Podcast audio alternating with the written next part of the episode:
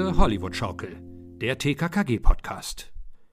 Anna, herzlich willkommen zurück aus der Sommerpause. Ja, hallo Thomas. Danke. Wie ist es dir ergangen? Ja, ganz gut, muss ich sagen. muss ich sagen. Frisch und ausgeruht, erholt? Ja, würde ich sagen, ja. Mhm. Ich habe letztens einen Podcast gehört, ich weiß gar nicht mehr bei welchem das war. Ist ja auch egal, aber da wurde gesagt, meistens die erste Folge nach der Sommerpause ist immer sehr schwach, weil die Leute müssen erstmal wieder reinkommen. Äh, Mhm. Und die sind noch so irgendwie noch in anderen Sphären und deswegen kann man gleich am Anfang sagen, Leute, ihr braucht jetzt hier heute nichts erwarten. weil wir noch so, so in, in, in diesem smoothen Gefühl sind und noch nicht so ganz wieder da sind in der Gewohnheit zu podcasten. Ja, das kann sein. Das Ja. kann sein. Jetzt kann ich natürlich wieder hier äh, ähm, ein bisschen schon aus dem Nähkästchen plaudern, weil wir haben ja schon eine Folge aufgenommen, ne? Ja. Ja. Ja, also eigentlich hatten, haben wir uns sozusagen eingeredet schon. Also, ne, so warm geredet, sollte man vielleicht sagen. Mhm. Aber leider wird das nie jemand zu hören bekommen, weil meine Tonqualität sehr schlecht war. Das stimmt. Und die war wirklich so schlecht. Und bevor jetzt wieder äh, Nachrichten kommen, irgendwie ist doch egal, ladet's hoch. Leute, es ist nicht äh, veröffentlichbar. Sagt Ja. man das so? Es ist nicht gut, es zu veröffentlichen. Deswegen ist diese Aufnahme leider nicht zu gebrauchen. Aber wir hatten trotzdem einen schönen Abend, muss man sagen. Also es war lustig, ne? So für uns privat. irgendwie hat es uns weitergebracht, oder? Würde ich jetzt mal behaupten. Ja? Ja. Okay. Also so wie, wie zwei Leute, die sich treffen und über ihre Lieblingshörspielserie reden. So ungefähr war das, ne? Ja, so war das, ja. Gut, aber so ist es ja auch immer, ne? Ja, auf unserem Chip in unseren Köpfen ist es gespeichert. Leider werdet ihr nie hören, aber vielleicht holen wir die Aufnahme nochmal nach. Aber das machen wir nicht. Jedenfalls nicht jetzt. Dafür reden wir jetzt über eine andere Folge. Und wir haben uns überlegt, dass wir eine Folge nehmen, um noch beim Thema zu bleiben, äh, die so ein bisschen sommerliche Gefühle haben. Denn das Hörspiel, was wir heute besprechen, startet ja im Schwimmbad. Was ja schon mal ganz gut ist. Ja. Aber wollen wir vielleicht noch so ein bisschen erzählen, was wir so in unserem Urlaub gemacht haben? Weil eigentlich ist ja Schwimmbad ein gutes Stichwort, um uns jetzt so ein bisschen rein la, äh, ja, warm zu quatschen, bevor wir in Medias Res gehen. Was hältst du davon? Ja, können wir gerne machen. Es ist ja kein Geheimnis, wer ähm, Instagram verfolgt, der hat ja gesehen, dass ich äh, Anna wieder in den USA besucht habe. Und ähm, wir waren, wir waren auch in einem Schwimmbad. Ja. Sogar in zwei, wenn Mehreren wir ehrlich sogar. sind. In mehreren, genau. Äh, einmal bei LA, äh, wie hieß es nochmal? Notts äh, Badeparadies. Soak City. Soak City, genau, ja. Und das war, ja, okay, ich glaube, das zweite Mal in meinem Leben, dass ich in so einem richtig krassen, geilen Rutschenpark war. Das erste Mal damals auf Korfu, mein Urlaub 2008. Äh, und muss auch sagen, es war auch deine Idee. Also nochmal Dank an dieser Stelle. Weil äh, ich habe ja LA jetzt durchgespielt, ne? Ich habe ja alles gesehen, was es gibt an Sehenswürdigkeiten. Es war wirklich so. War jetzt das zweite Mal in Los Angeles und guck so auf, auf so, so, so, so im Internet so die Top 10 oder Top 15 Sehenswürdigkeiten und sag so zu anderen, wir waren doch überall. Wir waren am Hm. Walk of Fame, wir waren beim Hollywood Sign, wir waren, ähm, ach, keine Ahnung, ich habe schon wieder alles vergessen. Disneyland. Disneyland, wir waren im Universal, weißt du, und ähm, dass, dass ich schon mich am Kopf gekratzt habe und gesagt habe, gut, LA ist durch, was machen wir jetzt? Na gut, hat- man muss dazu sagen, dass du mir so Videos gezeigt hast von so Rutschenparks. Und ich Genau. glaube, deswegen habe ich dann gegoogelt, wo es, wo es, ob es hier irgend, also das ist ja nicht, wo ich irgendwo hingehen würde auch. Das war, glaube ich, das erste Mal, dass ich so in so einem krassen Rutschenpark war. Und deswegen habe ich dann geguckt, ja, gibt's denn sowas hier auch? Genau. Ähm, und das war eine schöne Idee. Und ich weiß gar nicht mehr, wie ich darauf gekommen bin, dir dieses Rutschenvideo zu schicken. Ach doch, jetzt weiß ich wieder, weil wir waren doch, glaube ich, im Universal und da gab es so einen kleinen, da gab es so eine stimmt. Ecke für Kids und da gab es so einen, ähm, ja, so auch so, so einen kleinen Wasserpark, sage ich jetzt mal. Also nicht jetzt riesig, aber für amerikanische Verhältnisse würde ich mal sagen normal. Hier in, hier in Berlin wäre es wahrscheinlich riesig. Auch mit so einem großen, riesigen Eimer, vielleicht kennt ihr das, äh, der so gefüllt wird und irgendwann kippt der um und dann stellen sich die Leute immer schon so drunter und werden nass und kreischen und auch mit irgendwie so Wasserfontänen und so, halt so ein Wasserspielplatz für Kinder, sage ich jetzt. Wasserspielplatz, ja, so kann man sagen. Genau, und da habe ich dir dann erzählt, so, ach, das erinnert mich ja an Korfu damals, da gab es auch so einen Wasserpark, da wäre ich was ertrunken. In diesem Becken mit diesem riesigen Eimer.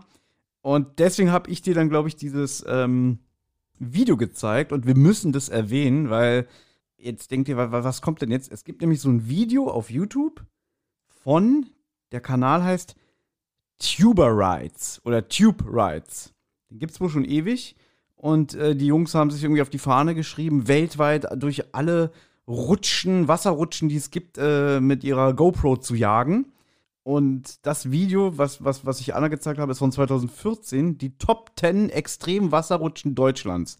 Und in den Anfangszeiten von diesem Kanal hat noch der junge Mann da immer das noch kommentiert. Ja. Mhm. Das machen sie in den neuen Videos leider nicht mehr. Dann habe ich Anna dieses Video gezeigt und der hat halt wirklich so eine ganz trockene, ja, wie soll man sagen, so eine Art zu reden. Fast schon monoton, ja. ja, man merkt, dass er vom, vom Blatt abliest. Und dann gab es halt eine Rutsche, äh, die haben halt diese Top 10 gemacht. Und auf Platz 2 ist der Turboblitz im Kristall Palm Beach in Stein, Bayern. Und irgendwie diese Rutsche wird dann in extrem gef gefällig, geht in so einem äh, Winkel runter und dann sagt der Typ so ganz ähm, trocken irgendwie. Diese alte Turborutsche aus den 90er Jahren hat es definitiv in sich. Auf einer langen Geraden beschleunigt man immens und wird durch eine enge Kurve regelrecht hindurchgeprügelt.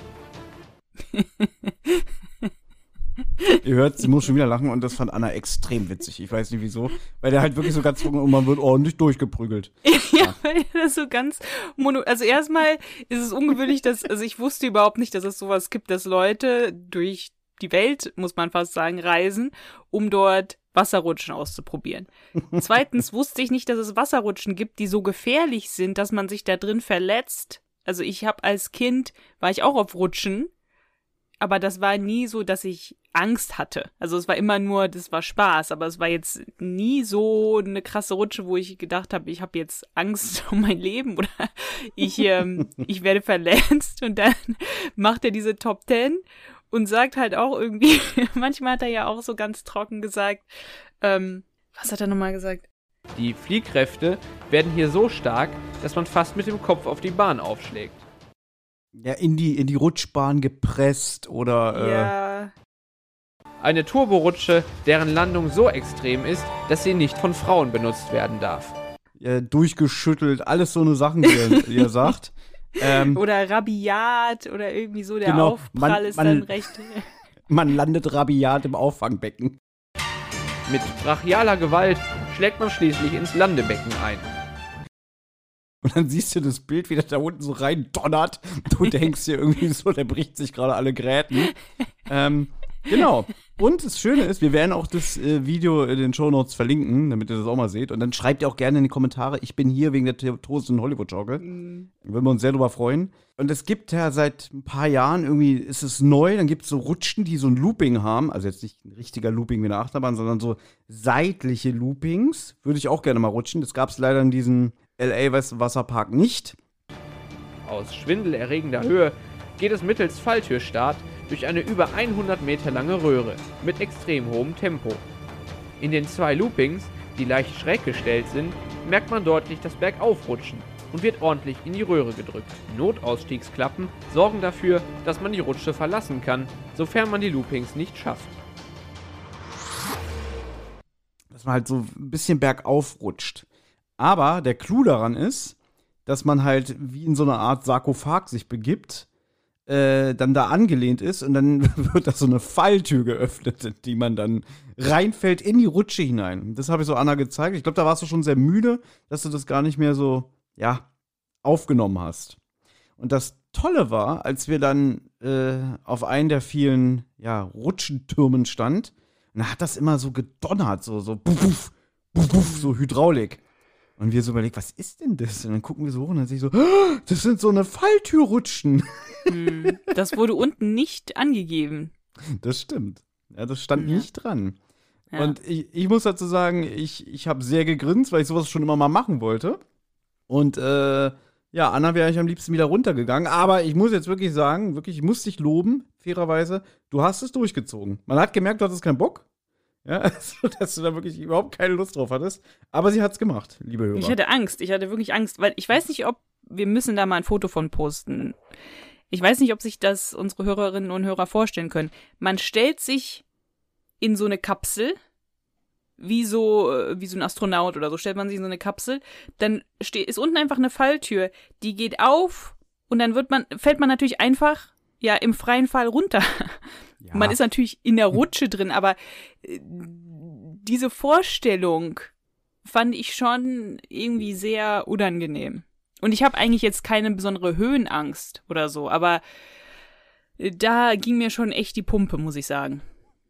Man muss aber dazu sagen, dass das ja eigentlich auch, die Rutsche selber war dann gar nicht so schlimm. Es wurde dann zu einer normalen Wasserrutsche, aber das Geile ist, ihr geht da rein und sie ist halt auch so, also man steht schief drin und da muss man ja auch so, so die, die Arme so über Kreuz vor der Brust verschränken und dann unten den einen Fuß auf dem anderen, dass man Mhm. quasi nur so auf, auf dem Fußballen und auf dem Rücken rutscht.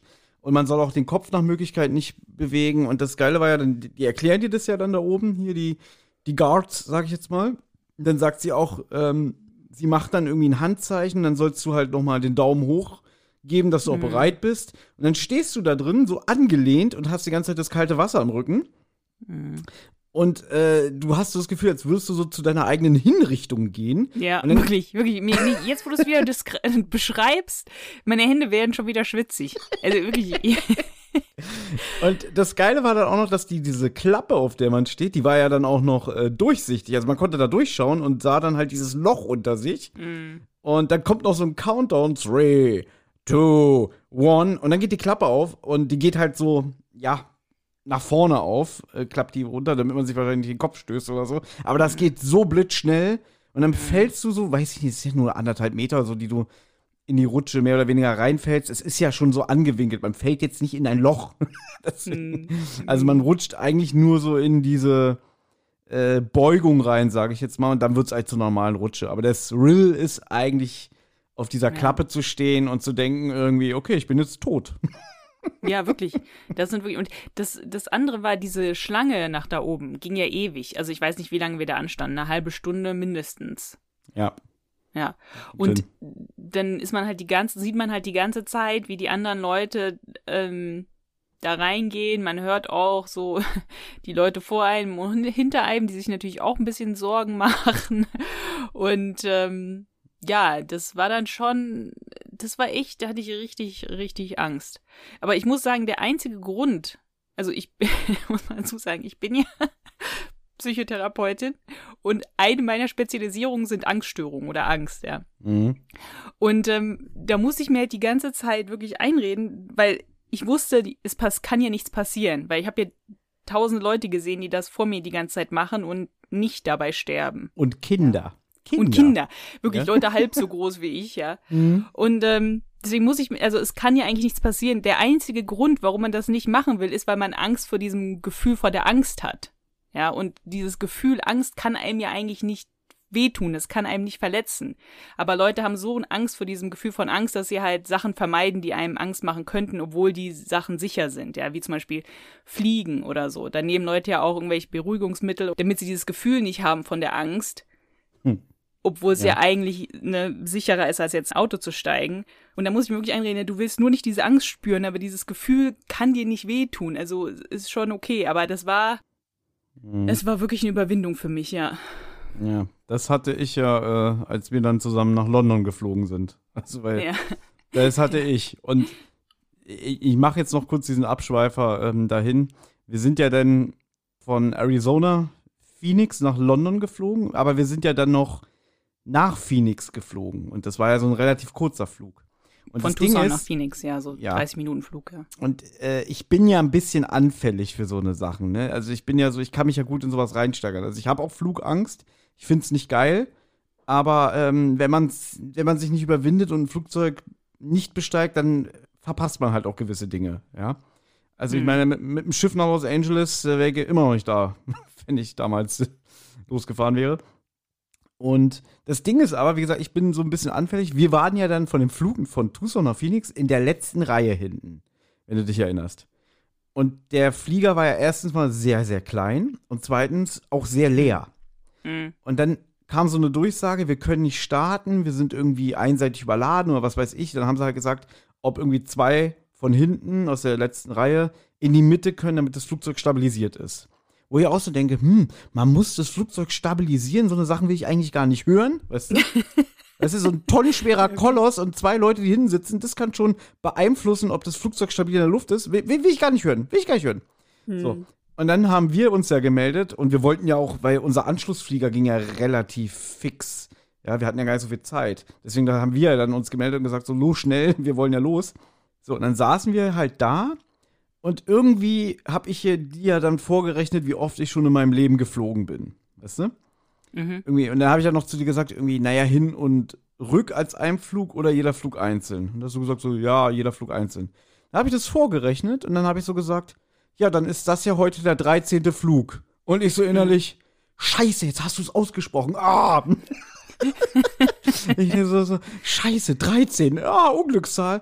Und ich so, okay, jetzt steiger dich nicht rein, ist Blödsinn und so, hier, keine, kein Foreshadowing oder kein, kein böses Oben raufbeschweren. Ich so, du, du, du, du, wo sitzen wir jetzt eigentlich? Wir haben ja eben noch hinten gesessen. Oh, wir sitzen ja Reihe 13. Scheiße.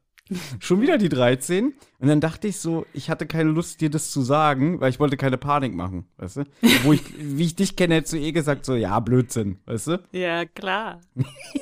Dann guck ich aufs Rollfeld, um mich abzulenken, und wir fahren wirklich ohne Witz in der Sekunde an Markierung 13 vom Rollfeld vorbei. Mhm. Es ist kein Witz. Und ich so, okay, guckst du halt nach links. Und ich weiß nicht, ob ich es mir eingebildet habe, aber auf diesem Flughafen von Tucson stand dann linke Seite ein riesiges Holzkreuz. Ja? Wo ich nicht weiß, ob das irgendwie zu Gedenken von irgendwelchen Toten ist oder Dekoration oder ich habe keine Ahnung. Und dann dachte ich so, super, jetzt auch noch ein riesiges Kreuz. Ähm, und ich habe ja dann wirklich den Flug eigentlich nur über mich ergehen lassen. Und ich habe auch wirklich gesagt so, ich spreche es nicht mehr aus. Mhm. Weil ich habe eigentlich, ich habe glaube ich zu viel Final Destination in meinem Leben geguckt. Mhm. Und als wir gelandet sind, da hast du mir ja dann deine Geschichte erzählt, irgendwie, ja, ich habe ja letztens hier meine Prüfung gehabt und so, und das war so witzig. Da gab es keine Platz Nummer 13 wegen Unglück. ähm, da gab es so Platz 12 und 14. Und ich Nee, da denke gab so, es hm, 12 A und B. und ich denke so, mhm. Und dann steigen wir aus diesem scheiß Flugzeug und ich sehe, dass unser Gate direkt daneben ist und das war Gate B13. Mhm. So, und da willst du mir jetzt erzählen, das ist nicht irgendwie, irgendwie komisch. Also, dass die 13 so oft vorkam, innerhalb von einem halben Stunde Flug. Na, was ich jetzt sagen würde, ist, ist denn was passiert? Äh, naja, auf dem langen Flug haben sie uns vergessen, mit Essen zu versorgen. Das ist Okay. passiert. Okay, stimmt, da habe ich mich drüber geärgert. Oh ja. Aber ist denn, ja, ist das Flugzeug abgestürzt? Äh, War irgendein Notfall? Nein. Nein. Das heißt, obwohl du so viele Zeichen bekommen hast, die Zahl 13, das Holzkreuz, hat es anscheinend trotzdem nicht bedeutet, dass was Schlimmes passiert ist. Ja, das weiß ich Was, auch ma genau. was machst du jetzt mit diesen, was machst du jetzt mit diesen Informationen? Genau das habe ich mir während des Flugs auch eingeredet. Da habe ich gesagt, wenn man diesem Gedanken Raum lässt, weißt du, dann ist es ja, ja wie so eine selbsterfüllende Prophezeiung und dass ich gedacht habe, es ist ja Blödsinn. Weißt du, das ist halt Aberglaube und selbst wenn was passiert wäre, hat das ja nichts damit zu tun. Aber wenn du anfällig für sowas bist und so eine Zeichen siehst, dann ist es schwer, darüber nicht nachzudenken, sagen wir mal so. nee, Aber, das verstehe ich. In der Situation ist das schwer, aber ich sage jetzt im Nachhinein kann man ja danach drüber nachdenken und sich eben daran erinnern, ich hatte so viele Zeichen für die Zahl 13 und es ist nichts passiert. Weil das ist ja was, was dein Gehirn neu lernen sollte. Ich, ne, es gab, sag ich mal, in, in der Therapie würdest du ja sagen, du nimmst extra irgendwas mit, wo die Zahl 13 draufsteht oder du ziehst ein T-Shirt Mhm. an mit der Zahl 13. Du machst alles Mögliche mit der Zahl 13 und guckst, na, es ist dann wirklich wahrscheinlicher, dass irgendwas passiert. Und wenn du das mehrere Male machst, wirst du ja feststellen, das ist nicht so.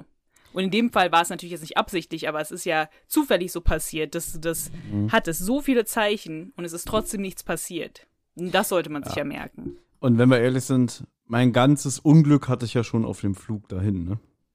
Ja, das stimmt. Ja. Das werde ich jetzt aber nicht erzählen, das würde jetzt zu lange dauern, aber wir werden ja bestimmt noch viele Jahre diesen Podcast machen und irgendwann werde ich es erzählen. Ansonsten guckt doch mal so, was ich sonst noch podcastmäßig mache. Vielleicht entdeckt ihr das ja, dass ich da diese Geschichte erzähle.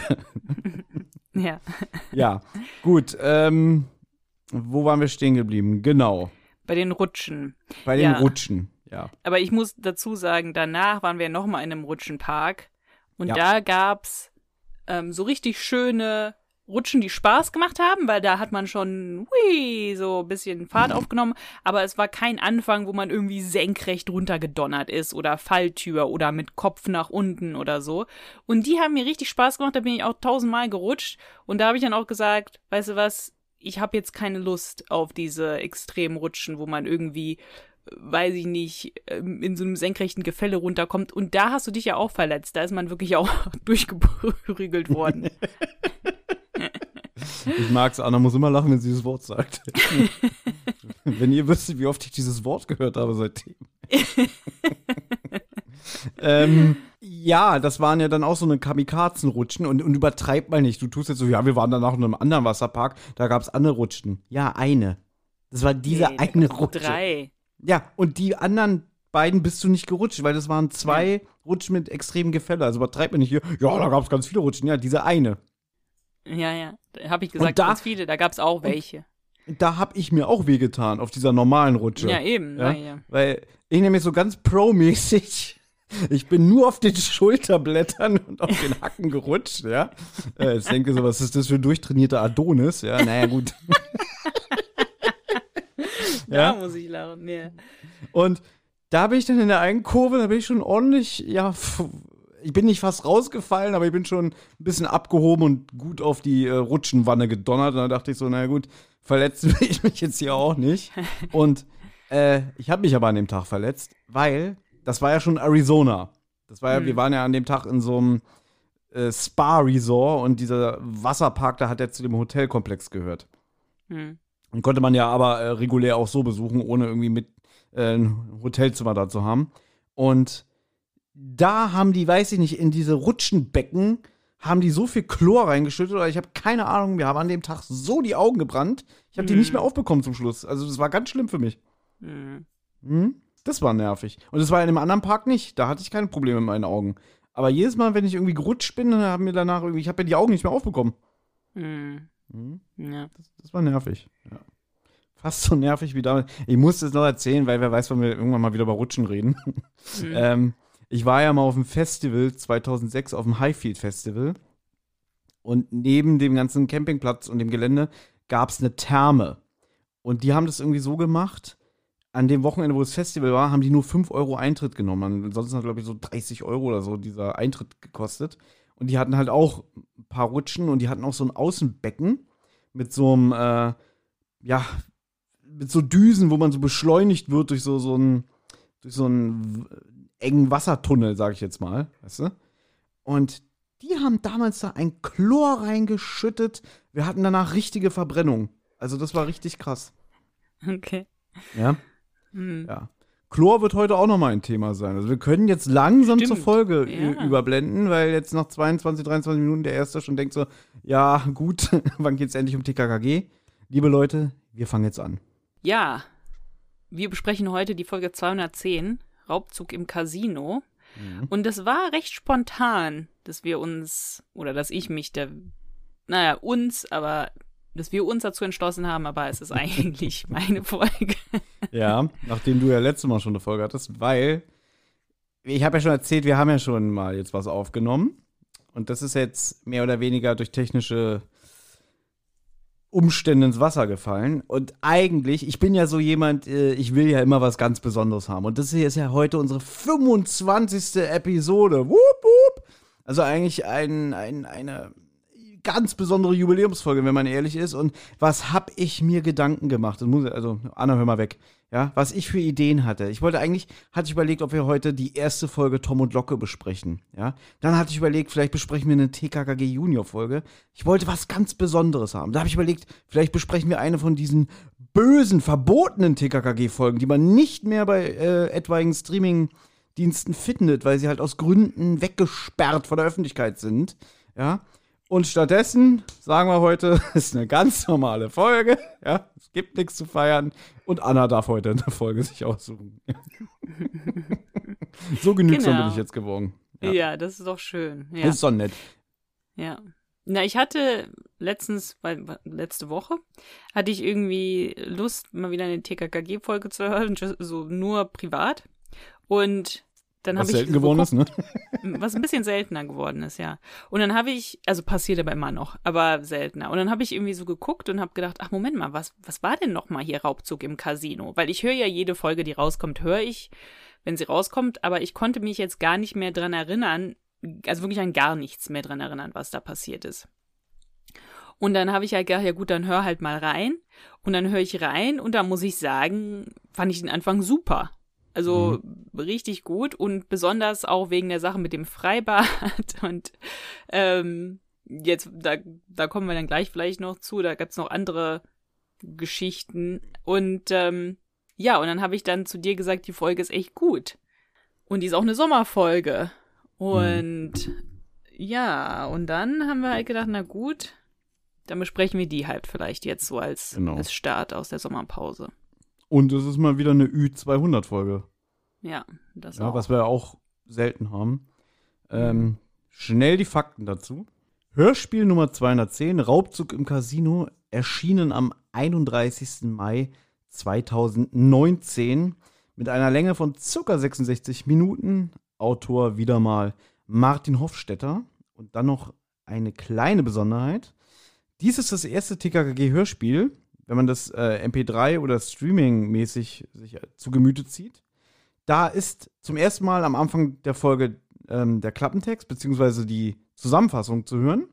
Und am Ende werden die Sprecher aufgelistet. Von einem Sprecher. Der sagt hier mit Sascha Dreger, Manu Lubowski und so weiter und so fort. War hier das erste Mal.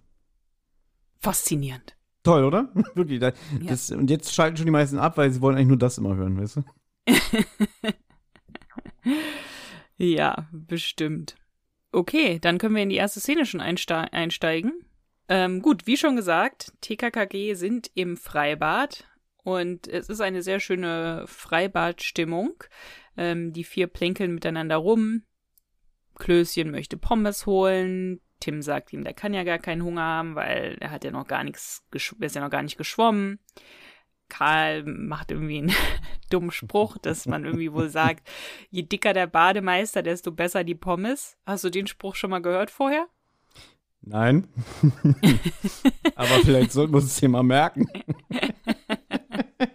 also, ich fand den sehr gut, den Spruch, muss ich jetzt dazu sagen. Ja. Da, da habe ich auch wirklich, ich habe gelacht, ich habe geschmunzelt. Ja. Also. Weil Karl das auch wirklich schön sagt. Es ist ja auch der ähm, Tobias Diakov in dieser Folge, der den Karl spricht. Und Gabi lacht ja dann auch und dann sagt er, ist aber wissenschaftlich nicht bewiesen. Das finde ich Mhm. eigentlich sehr süß. Ja. Ähm, genau. Und Gabi sagt ja dann auch so, also der Bademeister ist eine Bademeisterin und die Pommes scheinen hier nicht zu schmecken, weil ähm, die hat eine sehr sportliche, schlanke Figur. Anna, das Hm. ist ja schon mal die erste Gelegenheit, um vom Thema abzuschweifen. ja? ja. weil, äh, Ich glaube, ich weiß, Was? worauf du hinaus willst. ja, weil du warst ja als Kind bestimmt auch mal im Schwimmbad, oder? Ja. So, ähm, und das ist ja, glaube ich, wirklich Fakt. Also viele Leute, mit denen ich mich schon drüber unterhalten habe, so, die besten Pommes gab es wirklich im Schwimmbad. Also wenn du so acht, neun, zehn Jahre alt bist. Die sind wirklich super. Kann ich nur bestätigen. Oder halt in meinem Fall äh, die Schwimmbadbulette.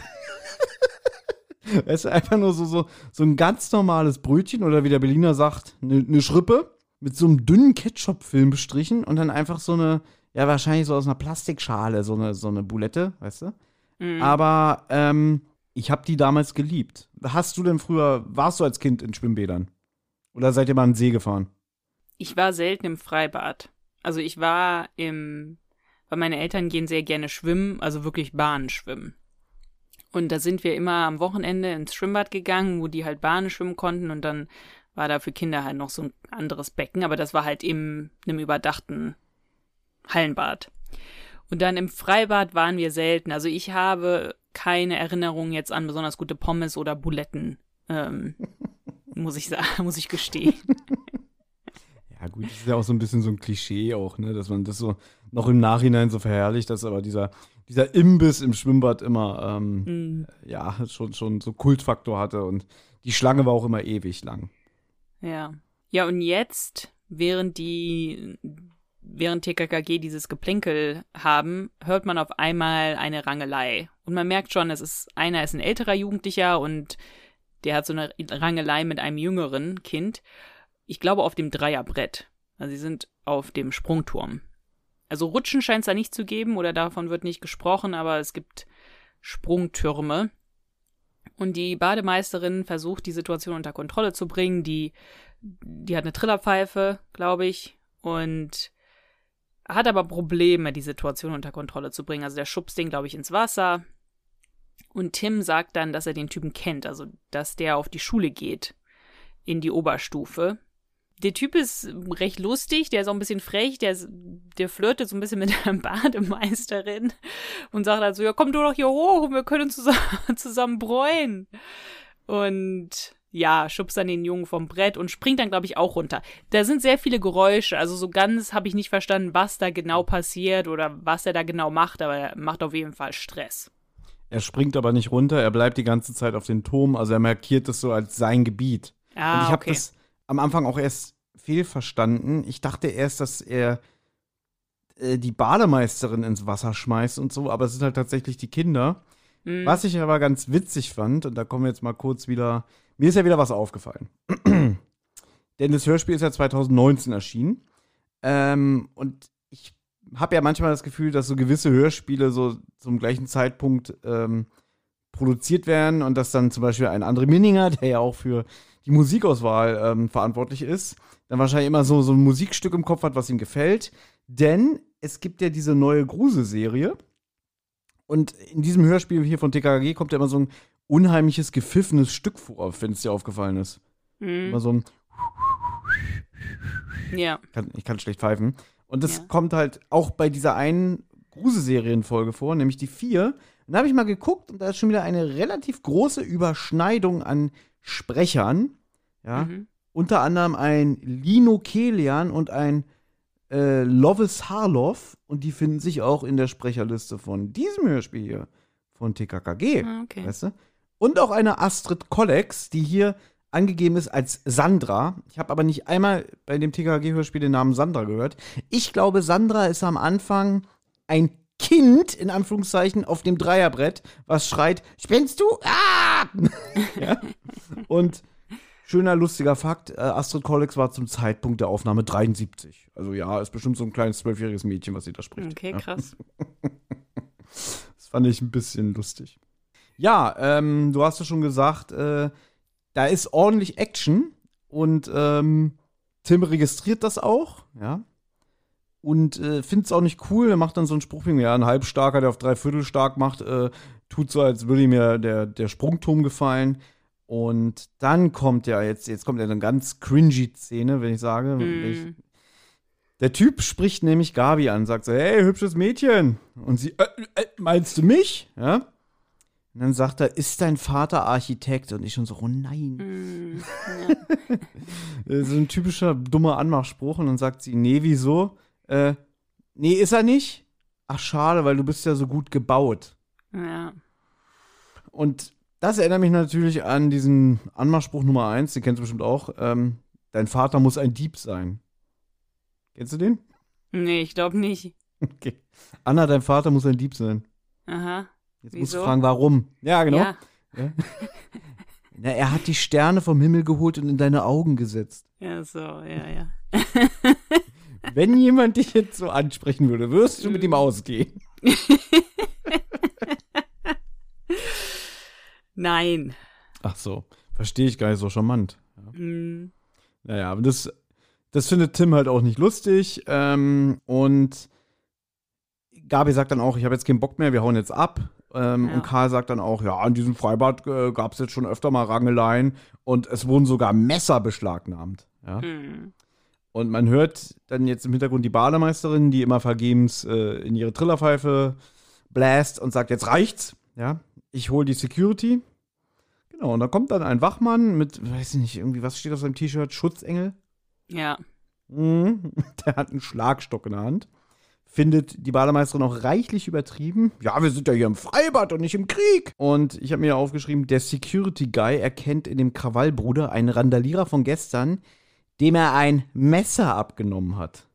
Tim, den ich ab jetzt in diesem Hörspiel nur noch Tarzan nennen möchte, aus Gründen, ja, hat inzwischen den ähm, Sprungturm erklommen, weil er die Bademeisterin unterstützen will.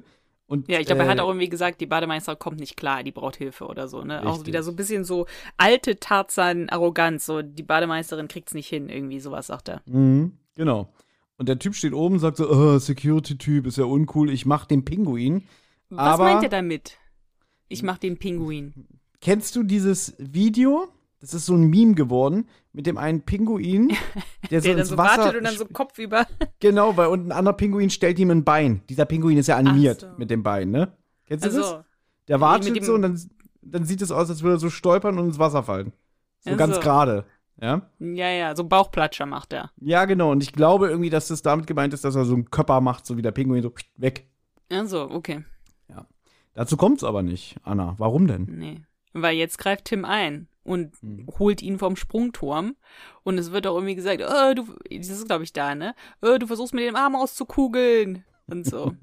Also es ist wieder, wieder fast wieder alte Tarzan. Es wird gesagt, du versuchst mir den Arm auszukugeln, nicht du Ja. hast mir den Arm ausgekugelt. Früher war es, du hast mir den Arm ausgekugelt. Mhm. Aber jetzt ist es, er versucht es. Na, oder, äh, aua, du brichst mir den Arm, ah, aua, aua, ne? Und dann, Ja. ah, mein Arm, genau. Und hier ist es, du probierst es. Ja, ja, stimmt. Es ist, Ja. es ist ein bisschen entschärft. Hm. Aber, und da muss ich jetzt auch mal gestehen, so weit ist es schon gekommen, dass ich mich über Gewaltspitzen von Tim in einer Ü200-Folge freue. Also so weit bin ich jetzt schon, weißt du? Hm. Ich, mich- ich habe mich früher mal so darüber aufgeregt, über dieses gewaltbereite Schwein. Und jetzt sind wir an einem Punkt, wo ich sage, haben wir schon öfter in diesem Podcast gehabt, weil Tim ja so runter reduziert wurde, dass ich habe ich hab mich auch, ich habe mich gefreut, ich gebe es zu. ja. Ja, ja. Ich Ich, finde auch, ich finde die ganze Szene super. ja, aber halt, weil es wirklich alten TKKG-Vibe hat. Ja. Weißt du? Weil hier haben wir hier mal wieder einen, einen Tarzan, der auch mal handelt und nicht so irgendwie äh, irgendwelchen Stuss redet oder so. Und deswegen Mhm. wird das der Serie wieder gerechter. Genau. Ja. So. Genau, und dann wird, wird der Typ aber von der Security dann doch nach draußen gebracht. Also aus dem Schwimmbad gekickt. Ja.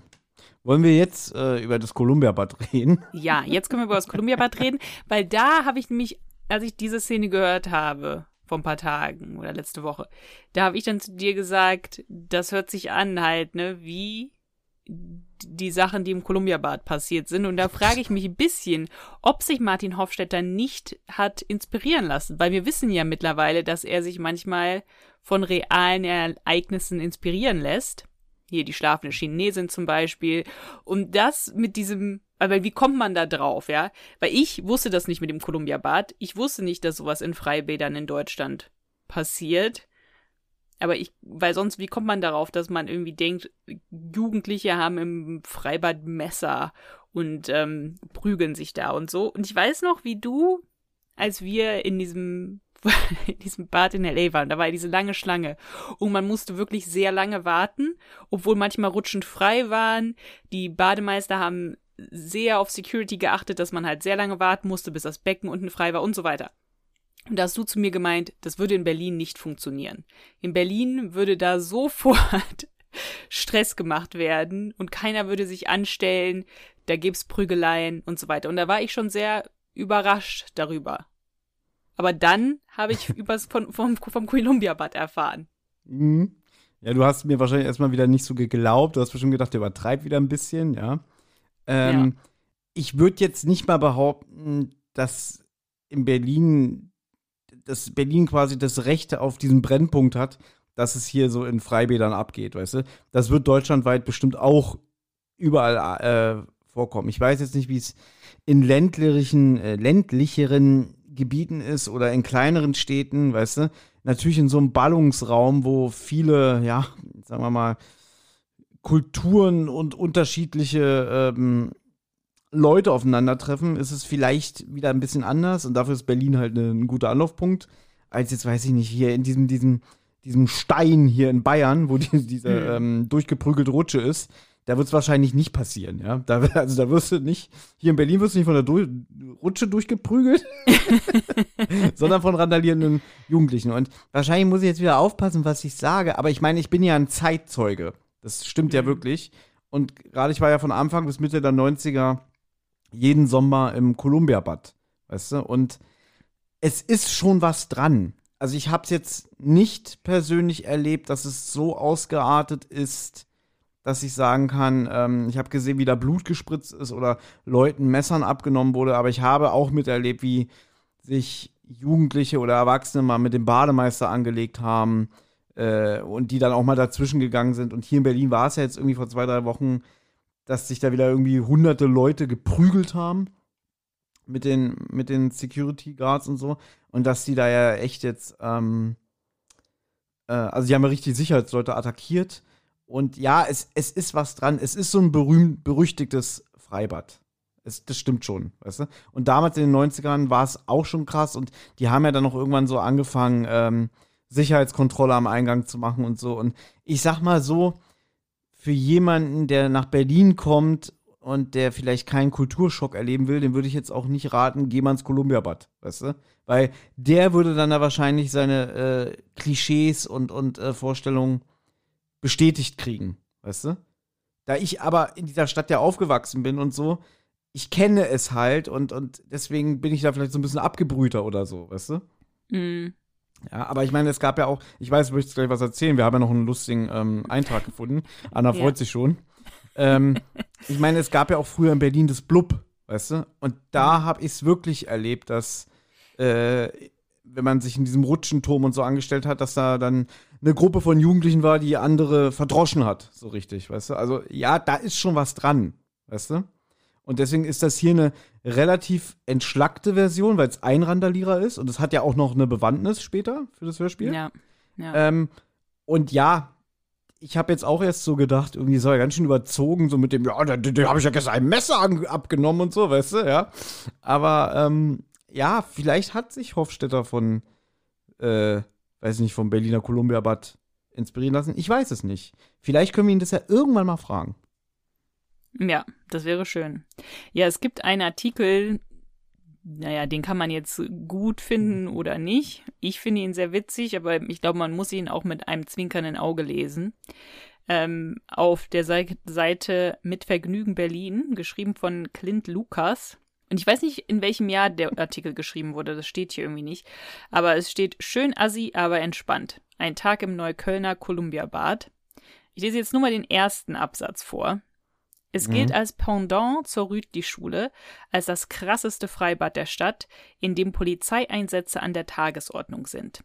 Das Sommerbad Neukölln am Kolumbiadamm. Bei YouTube findet man mühelos die Videos der Sprungturmstürmungen, auf denen sich ein apokalyptischer Mob von Halbstarken in die Schwimmbecken ergießt. Und wehe den Bademeistern, die sich diesem Inferno in den Weg stellen. Ja. Das ist natürlich jetzt sehr überzogen geschrieben, aber es ist was dran, sagen wir mal so. Ähm, ich kann, ich habe den Artikel ja auch gelesen und ich muss dazu sagen, ähm, der liest sich so ein bisschen wie so, ähm, ja, wie so ein Text, der auf einer Lesebühne vorgetragen wird oder bei so einem Poetry Slam. Weißt du, weil der ist schon, Mm. der ist schon sehr überzogen. Ja, ja, ja, der ist sehr überzogen. Ja. Aber hier ist noch witzig, dass es nicht so, ähm, da geht es nicht um Schlägereien, aber er sagt, meine Tochter drängt mich zum Kinderbecken. Ich will es mal augenzwinkernd als voll beschreiben. Genau genommen sieht man überhaupt kein Wasser mehr. Dabei sind es nicht nur Kinder, die sich hier drängen. Eine nicht unerhebliche Anzahl von Vätern liegt ausgestreckt im flachen, pisswarmen Wasser. Ich erkenne unter ihnen die Käfer von vorhin wieder. Zufrieden dümpeln sie in der Brühe. das finde ich schon sehr witzig. Ja, wie gesagt, der, der übertreibt ja auch irgendwie, er will, glaube ich, irgendwie sein, sein Kind fotografieren, ja, und dann kommen Mm. irgendwelche Security-Typen an und sagen irgendwie, ey, Kamera weg und so, ne? Mm, Ja, mm. was wird denn das, wenn's fertig ist? Äh, aber ganz schnell weg die Kamera, sonst ist hier für heute Feierabend. Ich wollte nur ein paar Dickpics machen für mein Mhm. LinkedIn-Profil. Fotografieren ist hier strengst verboten. Und so, und da merkt man halt, dass es so ein bisschen, ja, satirisch aufgearbeitet ist. Aber es ist schon was dran. Und ähm, witzigerweise, als du mir, als ich das gelesen hatte mit dem Kinderbecken und den Erwachsenen, die da drin liegen, das habe ich aber auch schon mal, glaube ich. Da habe ich es dir erzählt oder ich habe es dir geschrieben, Mhm. äh, dass das. Ich war ja dann, wie gesagt, so Anfang bis Mitte der 90er in, in diesem Columbia-Bad und als ich noch zwölf war, bin ich dann auch noch in dieses Kinderbecken gegangen. Und das Kinderbecken war wirklich, ja, weiß ich nicht, 20 Zentimeter tief oder 30, ja. Äh, also eigentlich, dass schon kleine Kinder da gut äh, also noch viel flacher eigentlich, dass die da gut laufen konnten. Mhm. Da habe ich mich da noch mit zwölf irgendwie verdrückt, weil das halt Mhm. wirklich angenehm warm war, das Wasser. Und dann hatte das auch so eine kleine Kinderrutsche. Und dann habe ich mich da noch mit meinen zwölf Jahren auf diese Kinderrutsche gezwängt und bin so mit dem Kopf zuerst so runter. Ja, hab wahrscheinlich irgendwie so Super, Superman gespielt, so weißt du, mit, nur so mit der Faust nach vorne, so dö, dö, dö, dö, dö, dö. Ja. Und dann, während ich so runtersause, war halt so ein kleines Kind in Windeln, was sich vor die Rutsche gestellt hat und ich konnte nicht mehr abbremsen. Dann bin ich volle Kanne mit meinem Kopf in dieses Kind rein. Das ist überhaupt nicht witzig. Äh, Dem Kind ist nichts passiert, es wurde halt nur so weggestoßen und dann hat er natürlich angefangen zu weinen. Und dann kam die Mutter an und hat sich dann natürlich aufgeregt äh, und dann so rumgeschrien: Was macht denn dieses große Kind hier in dem Becken? Und da habe ich so gedacht: so, Okay, ich bin zu alt. Das war dann so meine Einsicht. Und dann habe ich schnell das Weite gesucht. Ja. Mhm. ja. Es gab auch übrigens äh, diese urbane Legende vom Columbia Bad. Also da gab es ja auch, es gab, ein, es gab zwei 3 Meter äh, Bretter, es gab einen 5 Meter Sprungturm und einen Zehner. Und es gab diese, diese Meer, dass irgendwie mal einer vom Zehner gesprungen ist, dann so, also so, wie, wie, äh, wie soll ich das beschreiben? So nach vorne, die Brust raus, ja, Mhm. und dass er sich dann zu so einer Kugel geformt hat. Und Mhm. äh, die urbane Legende besagte, das hat er gemacht, hat einen Krampf bekommen, konnte dann nicht mehr die Arme so vor der Brust verschließen und ist dann volle Kanne aufs Wasser geklatscht mit der Brust voraus und dann schwamm nur Blut und Gedärme. Das hat man sich damals erzählt, ja. Das soll wohl passiert sein, Mhm. ja. Bestimmt. Und die haben da aber damals wirklich Show gemacht. Dann sind doch manchmal so drei gleichzeitig vom Turm gesprungen und so, so links, Mhm. rechts in der Mitte. Also Mhm. und der Turm war halt auch immer, den haben sie nur zwei oder dreimal am Tag immer aufgemacht. Also der war nicht die ganze Zeit auf der Zehner. Mhm. Das war so nach Uhrzeiten und so. Ja. Ja, schöne Zeiten. Ähm, ja, also das, was hier bei TKKG beschrieben wird, ist nicht komplett fern der Realität. So kann man sagen. Na, es ist realistischer, als wenn es der Wolf jetzt geschrieben hätte, würde ich mal Ja, behaupten. ja. Na gut, gehen wir in die nächste, also nächste Szene. Es ist immer noch irgendwie so ein bisschen dieselbe Szene, aber es ist jetzt auch ein bisschen, bisschen was anderes. Es kehrt jetzt wieder Ruhe ein und jetzt ist es Zeit zu gehen, weil Tim und Klößchen müssen zur Arbeitsstunde. Und Karl sitzt noch da in seiner nassen Unterhose und liest noch ein paar Zeitungsartikel über die Rangeleien. Hier vielleicht den Artikel vom, vom Clint. Ähm, und merkt dann aber, ähm, ja, okay, ich muss mich ja noch umziehen. Und er versucht sich dann umzuziehen, aber dann sagt er, kann, könnt ihr bitte vielleicht alle weggucken und so. Also er geniert sich da so ein bisschen ähm, und sagt dann, er geht dann doch lieber in eine Umkleidekabine. Das finde ich gut gemacht. Also es, es hat natürlich, irgendwie mu- musste man eins von einen von den Vieren in die Umkleidekabine bringen. Aber ich finde realistisch, realistisch, dass Karl derjenige ist, der sich auch genieren würde. Tim würde sich, würde sich nicht genieren. Ja, der würde da seinem nackten Oberkörper, ja, durchtrainiert, Sixpack würde der da stehen, gar kein Problem. Klößchen würde sich auch nicht genieren, weil Klößchen ist alles egal. Ja, der steht auch irgendwie zu seinem Körper. Aber Karl, glaube ich, ist eigentlich, auch wenn er immer so sagt, mein, äh, mein Gehirn ist ja ne, das Wichtigste an mir und so und wie man aussieht, ist egal. Ich glaube trotzdem, dass er sich da mehr genieren würde, weil er halt so untrainiert ist. Ja, ich fand's nur interessant, weil, ähm, wenn du dich erinnerst, habe ich ja damals erzählt, in dem Buch vom Phantom auf dem Feuerstuhl, Ja. Da gehen sie ja alle zusammen im See baden und dann auch nackt. Weißt du? Und die einzige, die irgendwie kurz ins Gebüsch geht und schon vorher ins Wasser geht, während sich die Jungs umdrehen, ist natürlich Gabi. Und bei, das war dann jetzt nicht so beschrieben in dem Buch, dass die jetzt irgendwie äh, auch so, so sich schämen oder so, sich voreinander nackt zu präsentieren. Weiß ich, ist, ist, ein, ist eine andere Zeit, ist ein ganz anderes Ich würde Hörspiel, sagen, das ist eine Buch. andere Zeit. Ja. Ja, ich, würd- ich finde es auch gut, dass Karl sich geniert, weil er es auch gut spielt, dass er sagt, äh, würdet ihr euch bitte umdrehen? Ja, Mhm. na gut, dann eben nicht. Ich finde es auch gut. Ich fand es halt nur, äh, mir ist halt aufgefallen, weil ja noch die Eindrücke vom Phantom auf dem Feuerstuhl für mich ganz frisch sind. Mhm. Aber Weißt das du? ist für mich wie einfach eine ganz andere, da muss man, ja, so wie manche Leute vielleicht sagen, wie eine andere Serie. Weil damals, als der Wolf das geschrieben hat, war Deutschland, Deutschland ist ja sowieso sehr FKK-affin. sag ich mal. Naja, der Osten war es immer, hat man gesagt. Also äh, in Ostdeutschland damals äh, vor der Wende, die waren sehr FKK-bewusst, die Leute. Na gut, die waren vielleicht noch mal ein Level krasser, aber in Deutschland sowieso, finde ich, mehr als in anderen Ländern sind die Deutschen sehr FKK-freudig, sag ich mal. Und ich kann mir vorstellen, dass damals auch vielleicht dem Hintergrund vom Stefan Wolf oder so, dass das da noch vielleicht normaler war. Aber heutzutage würde, glaube ich, keine Gruppe von Freunden, ähm, die irgendwie so, nicht, wie alt sind die, 14 oder so, würden jetzt ähm, nackt schwimmen gehen. Hm, Ja, weiß ich nicht. Kann ich nicht sagen. Es gibt natürlich bestimmt so Klicken, denen es wirklich egal ist. Und dann gibt es immer noch so, so Verklemmte oder so. Will ich gar nicht jetzt. Also ich will jetzt weder noch das eine noch das andere behaupten. Weil ich denke immer, es kommt immer auf den Typ Mensch an und, und wie man so untereinander ist. Weißt du? Aber klar, äh, ich bin auch noch so einer, der sich das Handtuch äh, umschlingt und dann darunter schnell die Hose wechselt. Weißt du? Ja, Weil ich jetzt keinen Bock hätte, in die Umkleide deswegen zu gehen. Weißt du, und dann mache ich das halt schnell vor Ort. Aber Ja. dass ich mich zumindest äh, mit so einem Handtuch ähm, so, so wie, ja, dieser Trick halt, ne? Dass man Ja, unter ist so dem klar. Handtuch. Ich glaube, das wäre auch, was Karl jetzt gemacht hätte. Ich glaube nicht, dass Karl sich da jetzt nackt in einem Schwimmbad umgezogen hätte. Ist das überhaupt erlaubt? Ja, das ist erlaubt. Ich weiß, ich weiß nicht, also in, in, in Amerika jetzt am Strand, da ist es mir, muss ich ehrlich sagen, ein bisschen schwerer gefallen, weil die Amerikaner ja so prüde sind und ich wirklich, also ich meine, ich habe es auch schon aus Faulheit so gemacht, dass ich mein T-Shirt erst angezogen habe und dann die Unterhose geweckt oder, oder die Schwimmhose gegen die Unterhose und dass man dann halt vielleicht mal kurz meinen Arsch gesehen hat oder so für einen Bruchteil von ein paar Sekunden, weißt du? Hm. Da, da sagt ja keiner was. Aber in Amerika muss ich wirklich sagen, man hört ja immer so diese Geschichten hier, äh, Erregung öffentlichen Ärgernisses. Da äh, habe ich schon so gedacht, so na hoffentlich äh, kommt jetzt keiner und sagt so, "Ah, ich habe hier einen Arsch gesehen, Polizei, Anwalt, Klage, weißt du?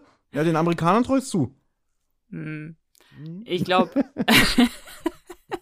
also ich glaube nicht, dass du in einem Kinderschwimmbad ähm, dich ausziehen kannst, einfach du ziehst dir die Hose aus und man sieht alles. Ähm, und dann, also deswegen, ich glaube auch, dass Karl da auch den Trick angewendet hat, aber selbst da ist es ihm unangenehm. Ist aber auch egal, das sind jetzt sehr große Spekulationen. Es geht nur darum, ihn irgendwie in die Umkleide zu bringen. Genau, es ist einfach nur, es dient dem Plot. Und deswegen eigentlich alles, was wir gerade erzählt haben, äh, ist scheißegal, weil es dient eigentlich nur dem Plot. Weißt Genau. genau. So, und er ist dann in der Umkleidekabine und da hört er eine Stimme von nebenan, die ihm etwas geben will. Also die gibt ihm irgendwas unter der Tür. Und Karl ist ja aufgeregt deswegen und will dann seine Brille putzen. Das ist ja eigentlich sein Markenzeichen, dass wenn er aufgeregt ist, seine Brille putzen will. Oder vielleicht ist sie auch nur schmutzig und er will nur besser sehen, was der Typ ihm da geben will. Aber auf jeden Fall will er seine Brille putzen, nimmt sie ab, aber merkt, er hat nirgendwo, wo er sie putzen kann, weil er ist nackt. Mhm. Und deswegen setzt er sie einfach ungeputzt wieder auf. Das hat der Erzähler ähm, gesagt. Das fand ich, fand ich ein witziger kleiner äh, Einwand so.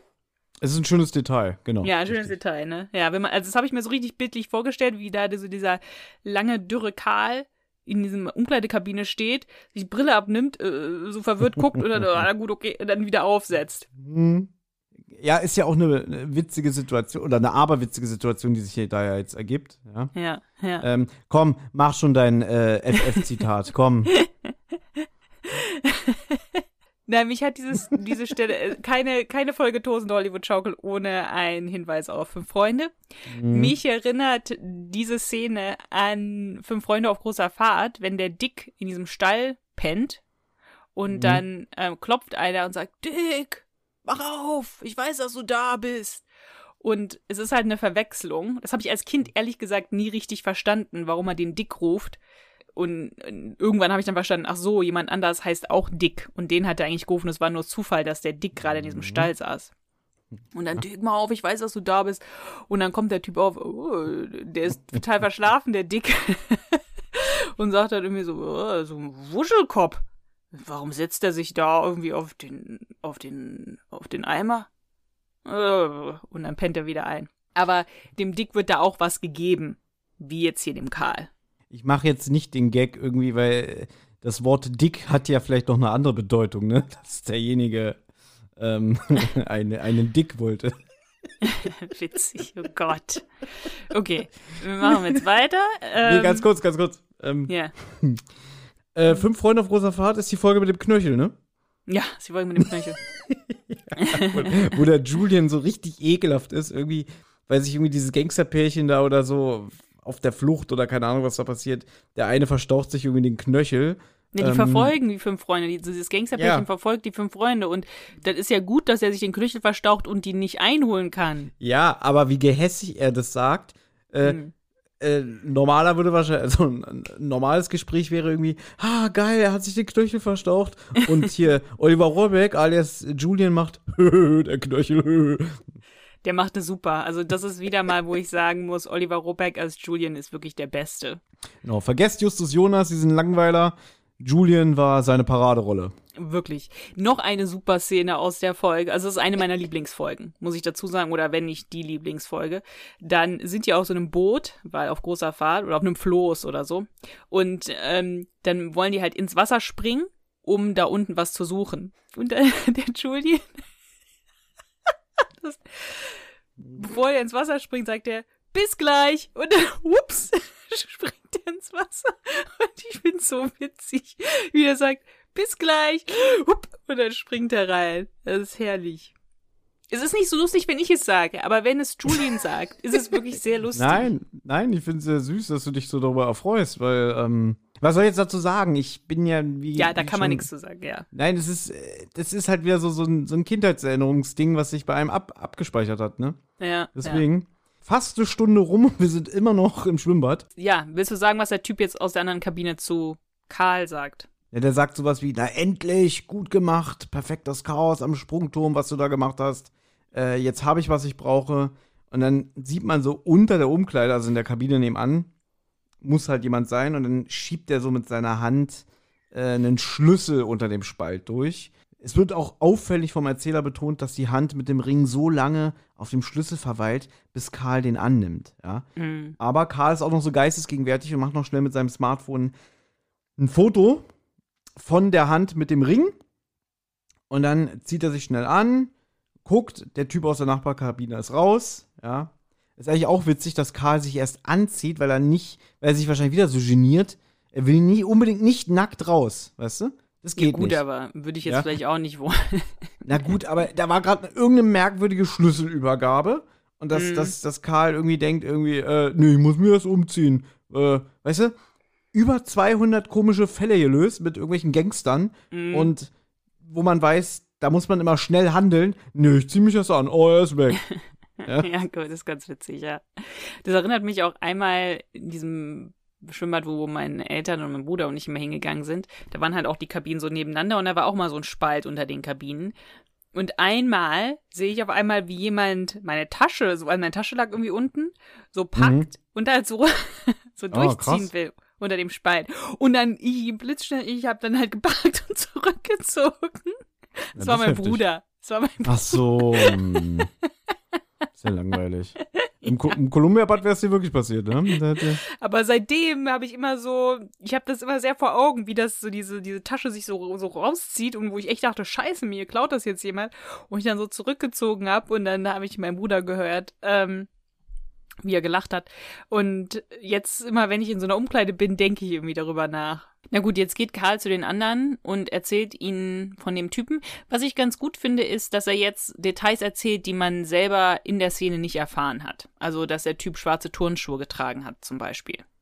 Das sagt jetzt nicht der Erzähler vorher oder Karl sagt es auch nicht zu sich selber. Das finde ich ganz gut in der Folge. Das passiert öfter, dass eine Szene passiert, man erfährt ein paar Sachen und dann geht's weiter und dann erzählt der Charakter von ein paar mehr Details, die passieren sind. Und das finde ich eigentlich ganz gut, dass man nicht alles erfährt und dann wird alles wieder gekaut. Sie gehen jetzt nochmal in die Kabine, finden natürlich nichts und schauen sich dann den Schlüssel an und der gehört zu einem Schließfach. Und da gehen sie jetzt hin. Und dann machen sie das Fach auf und 200 Euro sind drin.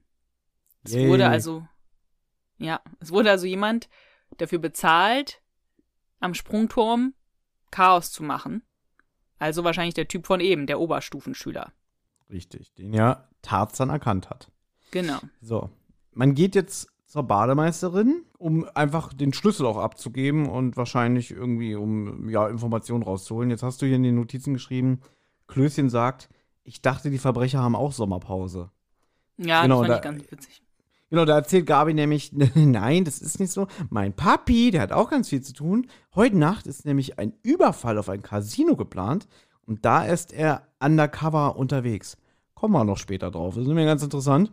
Hm. Äh, genau, man kommt Ich bei der es ein bisschen Bademeister- komisch untergebracht, ne? Also es passt jetzt überhaupt gar nicht in den Plot, aber irgendwie muss man diese Information runterbringen, unterbringen, deswegen lassen sie es Gabi jetzt Also, irgendwie so random. Finde ich aber viel geschickter gelöst als so manche andere alte Folge, so äh, aus dem Ü-100er-Bereich, wo so einfach so mir nichts, dir nichts dann irgendwie erzählt wird. Jetzt blenden wir mal in das Mietshaus am anderen Ende der Straße, da sitzt Kai Ja, ja. K. Lufke, äh, Ja, nur ja, noch drei natürlich. Zähne im Maul und trifft sich mit seinem Kumpel Erwin. Ja. Und jetzt äh, lehnt euch 20 Minuten zurück, denn jetzt kommt ein Gangster-Dialog. Ja?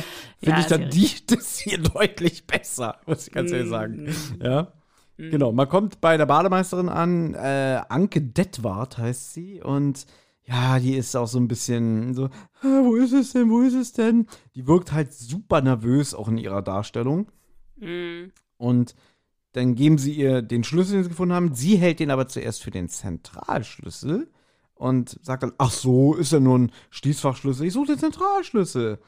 Ähm, ja, und Gabi fragt sich dann jetzt, nachdem man so ein bisschen mit ihr geredet hat, äh, ob jemand dieses Chaos angezettelt hat, also die ganze Sprungturm-Action und so, um den Zentralschlüssel zu klauen.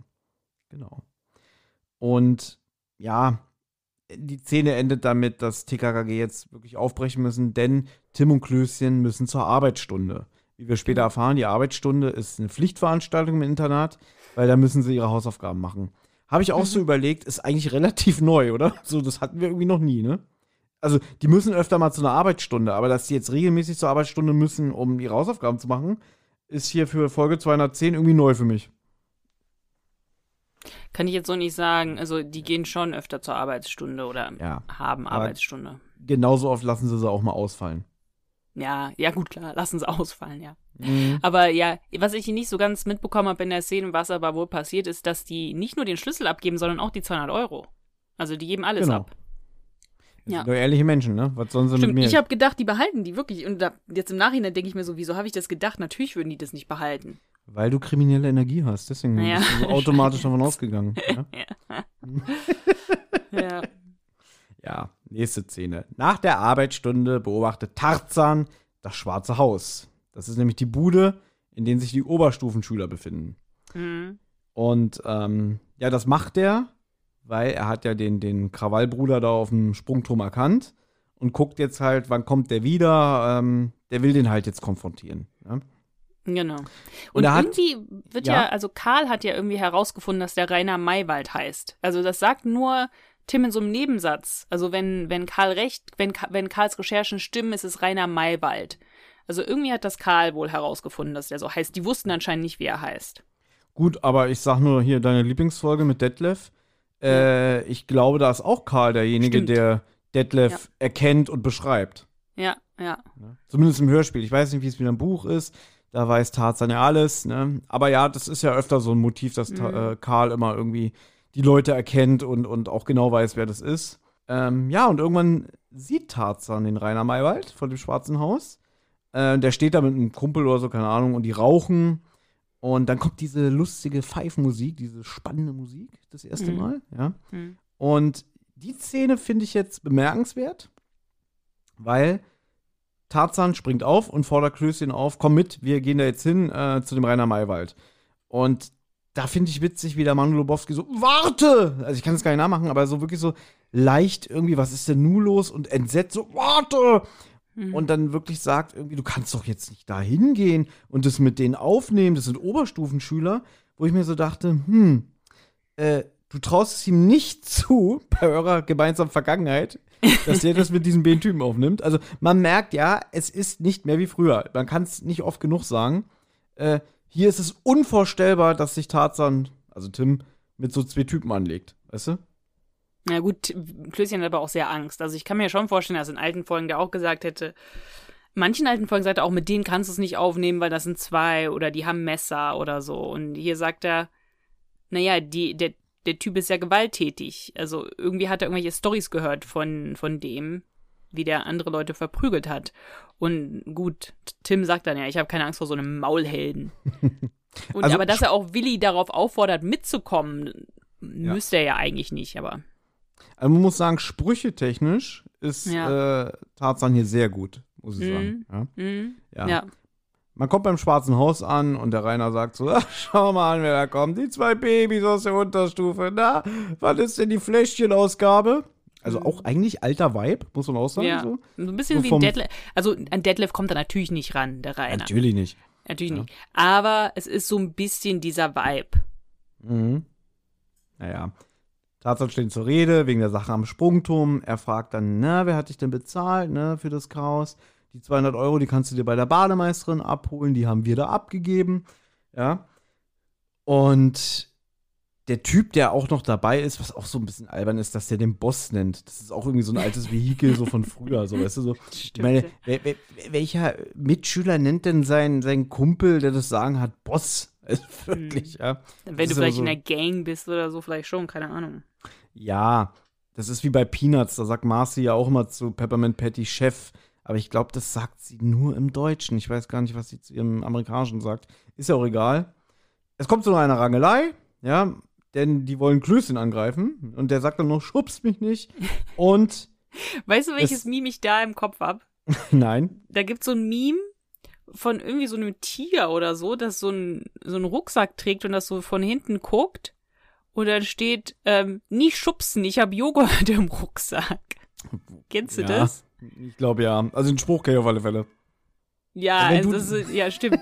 Warte, ich weiß nicht, kannst du es sehen? Nee, na jetzt. Ja, doch, ich da. Ja, ne, das ist, das ist ein Hund. So ein Hund. Nur süß. Und der trägt so einen Rucksack und der guckt dann auch so süß. Wir können das mal posten. Ey, nicht schubsen, ich hab einen Joghurt im Rucksack. Okay, hier gibt's einige. Hier gibt's auch welche mit einem kleinen Kaninchen.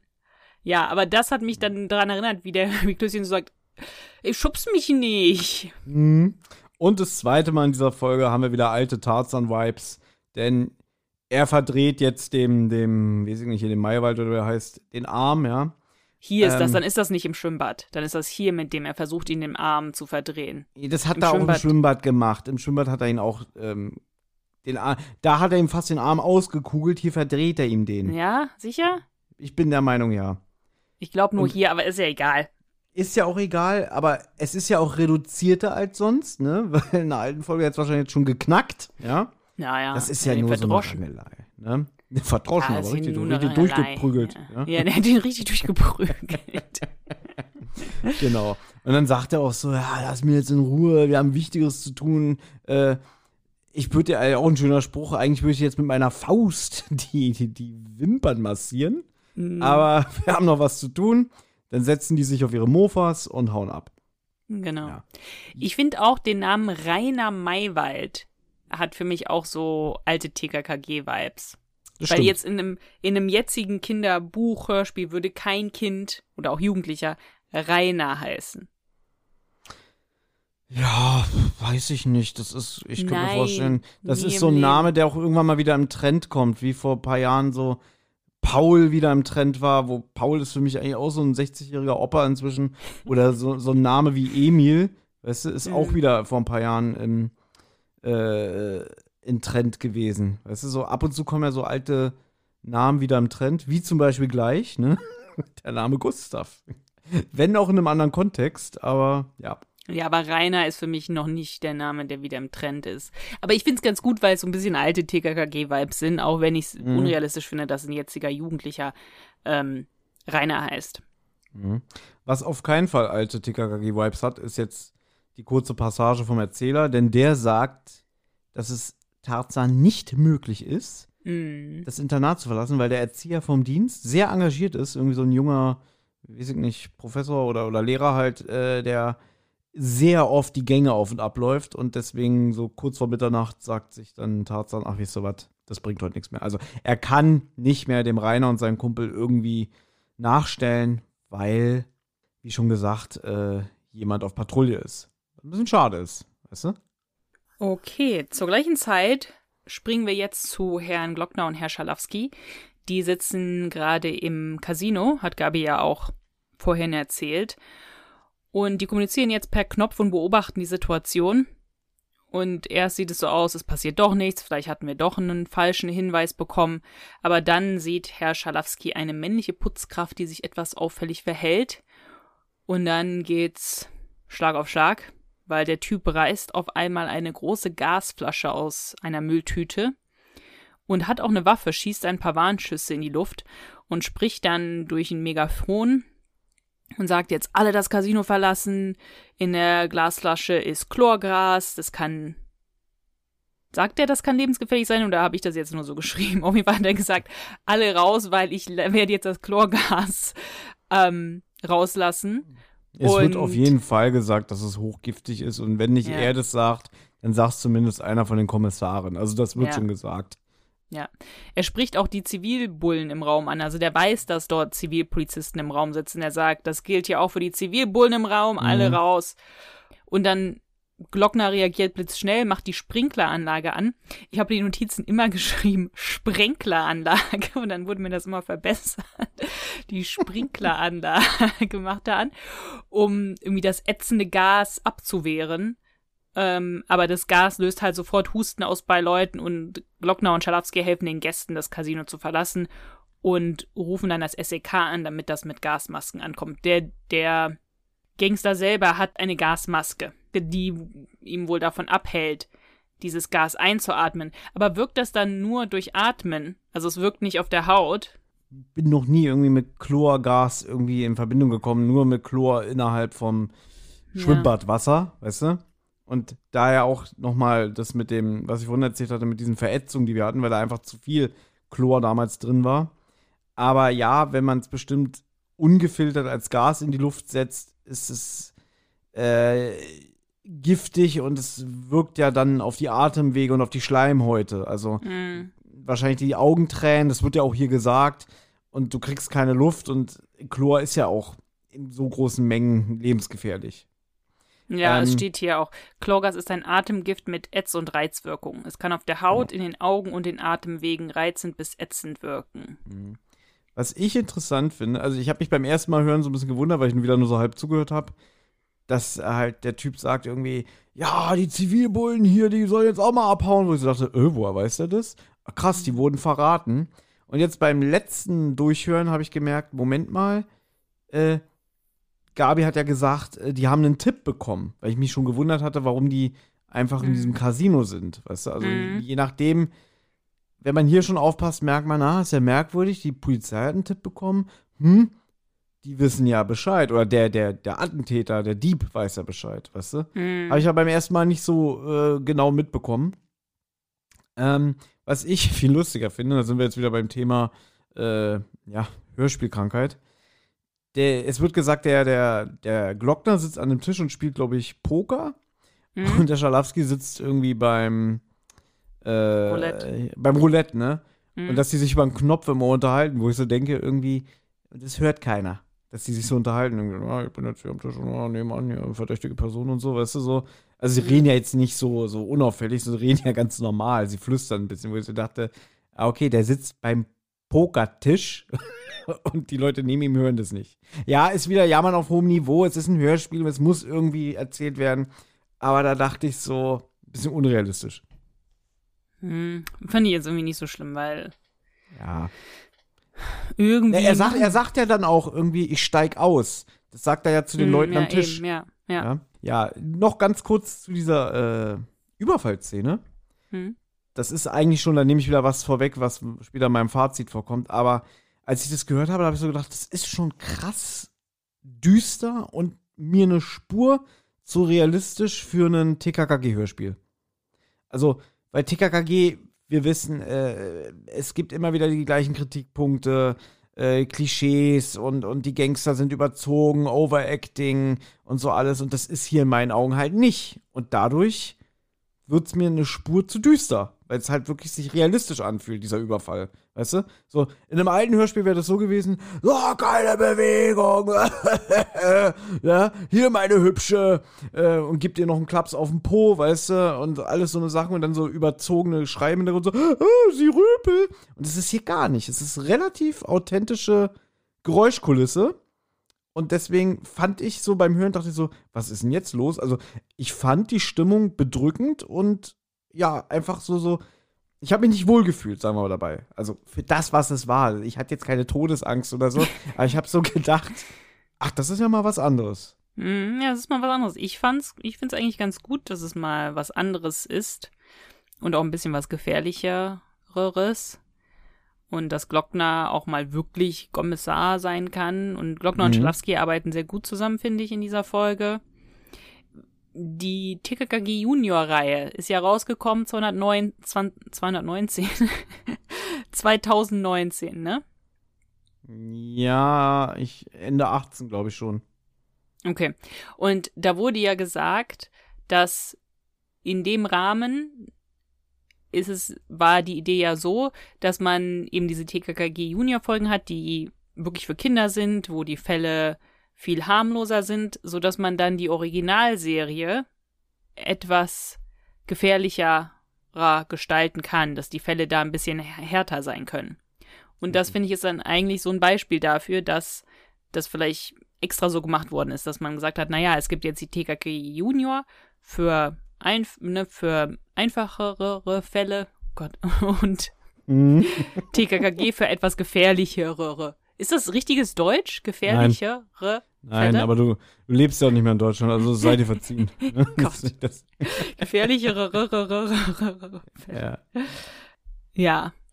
Also, du weißt, was ich meine. Gefährlichere Fälle. So. Ja, genau. Das war die Pressemitteilung damals, dass man die Urserie wieder so ein bisschen spannender und düsterer, krasser gestalten kann und die leichteren Fälle für TKKG Junior gestaltet, sagen wir mal so. Und dass man halt hier mal diesen Weg auch gehen kann. Weißt du?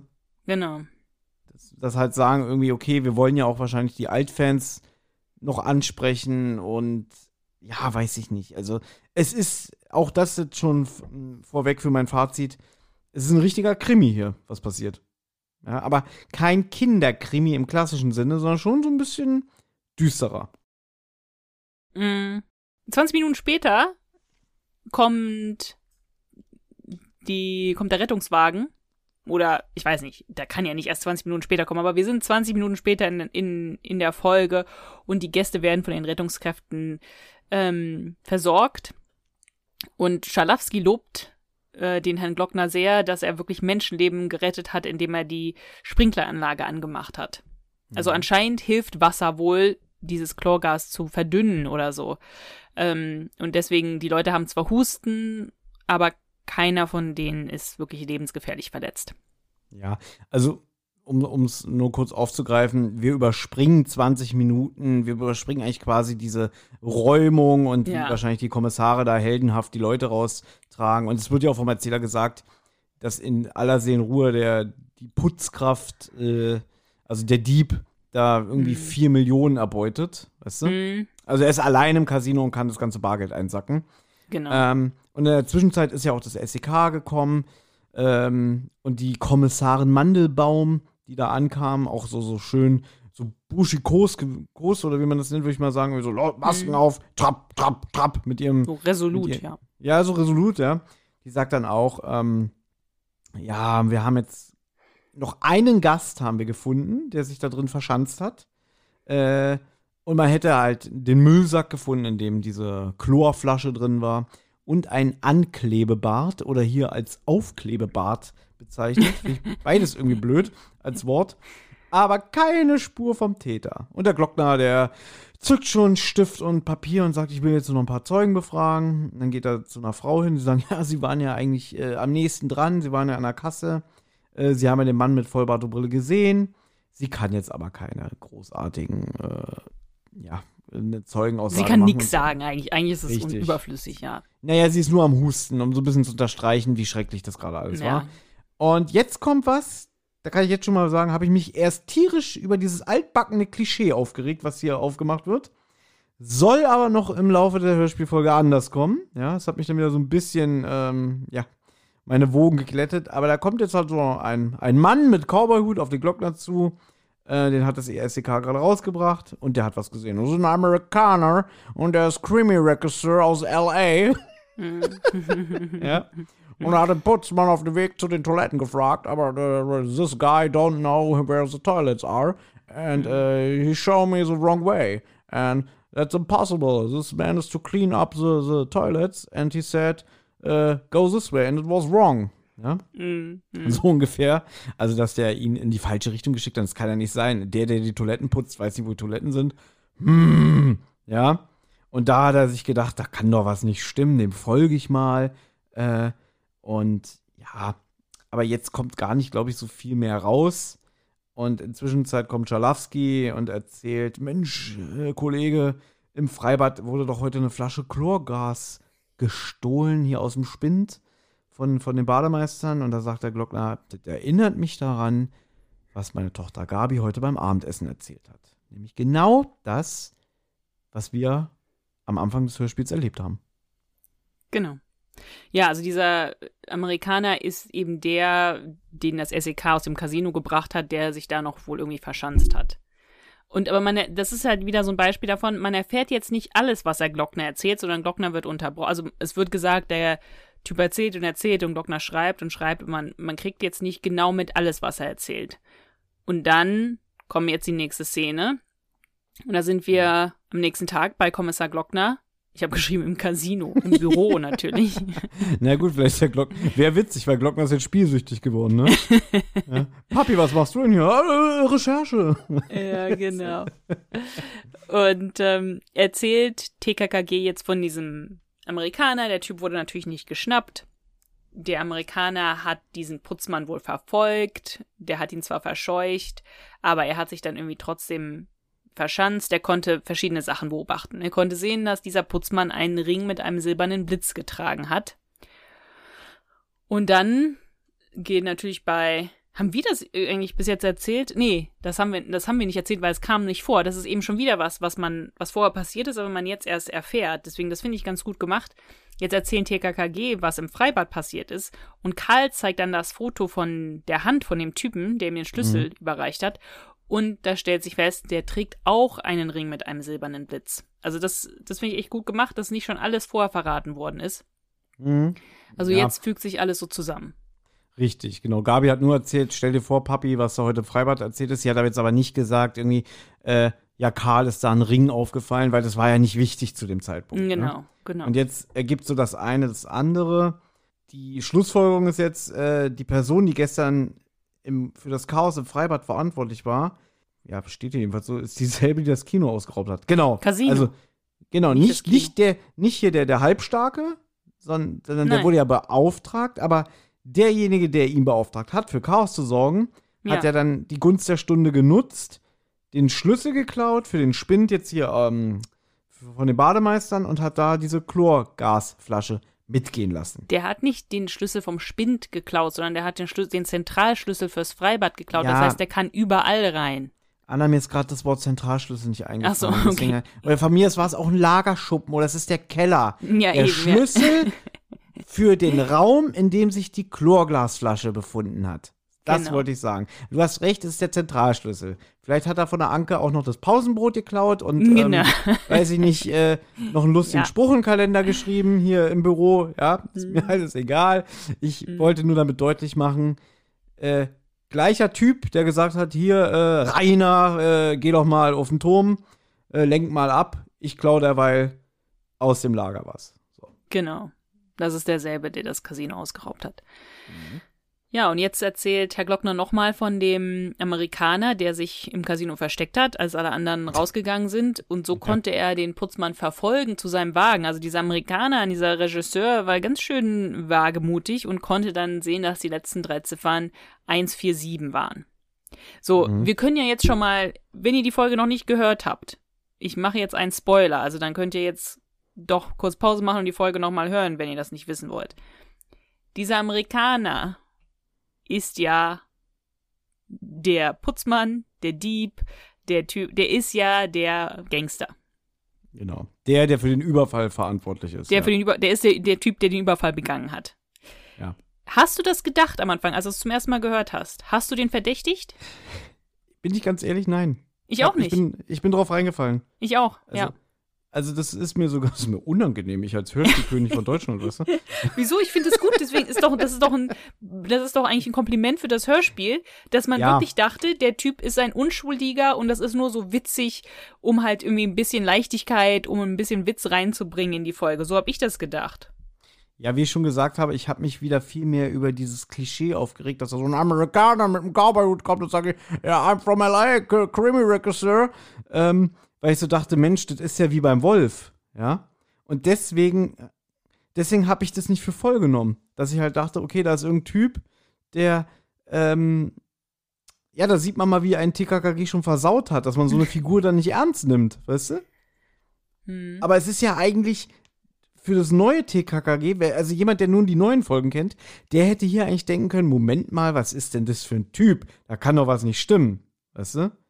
Wir aber, die wirklich jahrzehntelang mit so alten Folgen aufgewachsen sind, ähm, wir, wir haben das nicht für voll genommen. Aber ich denke mir mal, jemand, der wirklich nur so, weiß nicht, ab Folge 170 TKKG kennt, der kennt das ja gar nicht. So diese Klischees.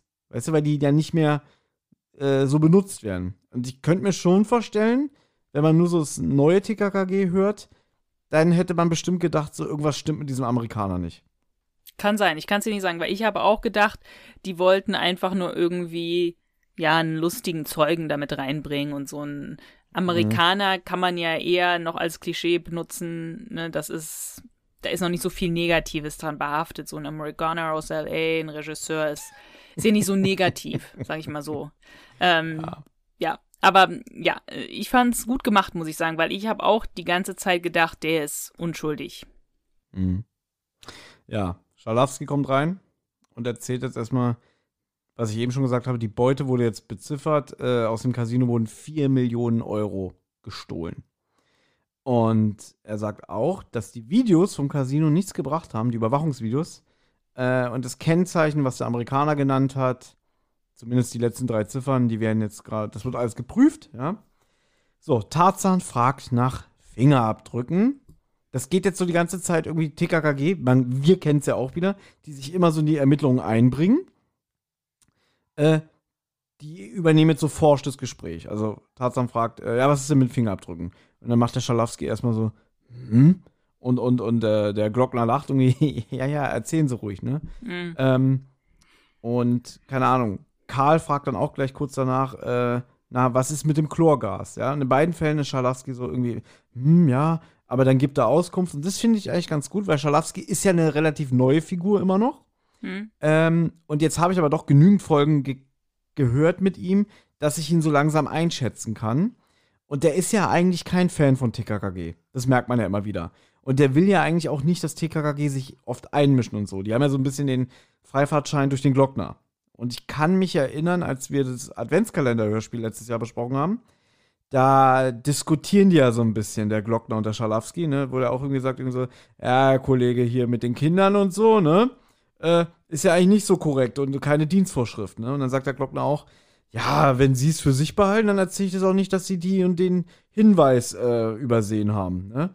Mhm. Dass die sich da so ein bisschen gegenseitig necken, ne? Und hier, das hat mich halt daran erinnert, dass man so merkt, der Schalowski ist immer so, äh, was wollen denn jetzt die Kinder, ne? Und, und Glockner sagt immer, ja, jetzt mach doch mal weiter, weißt du? So, finde ich aber gut, weißt du? Ja. Dass es so ein bisschen durchgezogen wird. Ja, finde ich auch. Ich finde, der Charakter vom Schalowski ist nicht so ganz konsistent. Hier ist er ja sehr nett, finde ich. Auch wenn er sagt so, hm, warum willst du das jetzt wissen? Aber der ist trotzdem sehr nett. Und ähm, als er dann, als der Glockner dann sagt, ja, ja, ich hätte es jetzt auch gefragt, sagen Sie ruhig. Und dann sagt so, hm, na, okay, in Ordnung. das fand ich irgendwie sehr witzig. Er sagt, ja, in Ordnung, okay.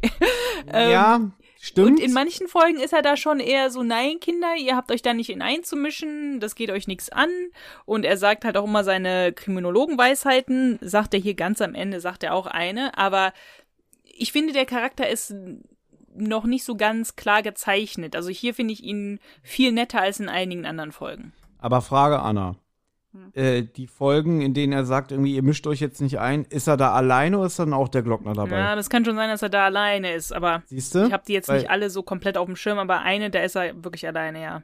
Und mein Verdacht ist ja so ein bisschen, ich meine, wir wissen ja, dass der Träger nicht mehr den ähm, Glockner inzwischen spricht. Jetzt hat, äh, jetzt ist es ja der Achim Buch, aber wenn ich jetzt so ein bisschen wieder zurück überlege, zurückdenke, habe ich so das Gefühl, der Schalafsky wurde auch nur eingeführt, um so den, den Glockner zu ersetzen, wenn der Träger gerade nicht konnte oder so, ja, weißt du? ja, das kann Weißt schon du? sein, ja. Und dass man dann aber natürlich dann den Schalafsky wieder einen eigenen Charakter gibt, so nach Motto so, jetzt ist der, der Papa von der vorlauten Göre hier nicht da, da kann er dann mal sagen irgendwie, nee, ist nicht, weißt du?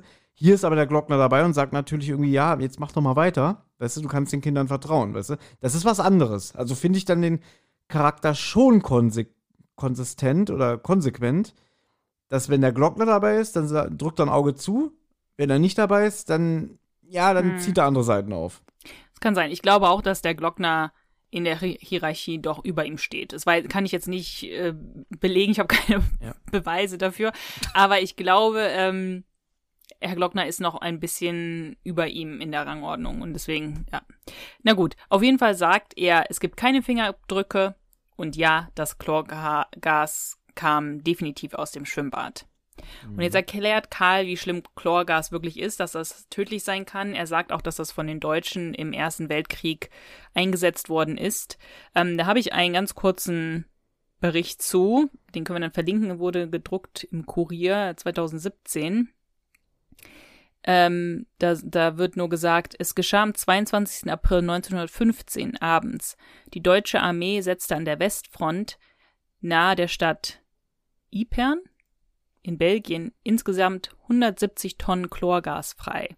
Es kam aus Stahlbehältern, rasch zog eine etwa 6 Kilometer breite und an die 900 Meter tiefe Gaswolke Richtung feindlichen Stellungen. Da Chlorgas schwerer wiegt als Luft, sank es in die Schützengräben und überraschte die Soldaten. Geschätzte 1200 Menschen starben, an die 3000 waren verletzt, vielfach mit lebenslangen Folgen. Das wusste ich auch nicht, ist wirklich, ja, bedrückend.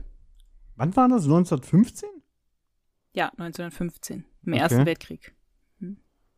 Ja, ich habe gerade, ich, ich habe gerade nebenbei so gegoogelt und ich sehe hier einen Artikel, der relativ aktuell ist, vom 19.04.22.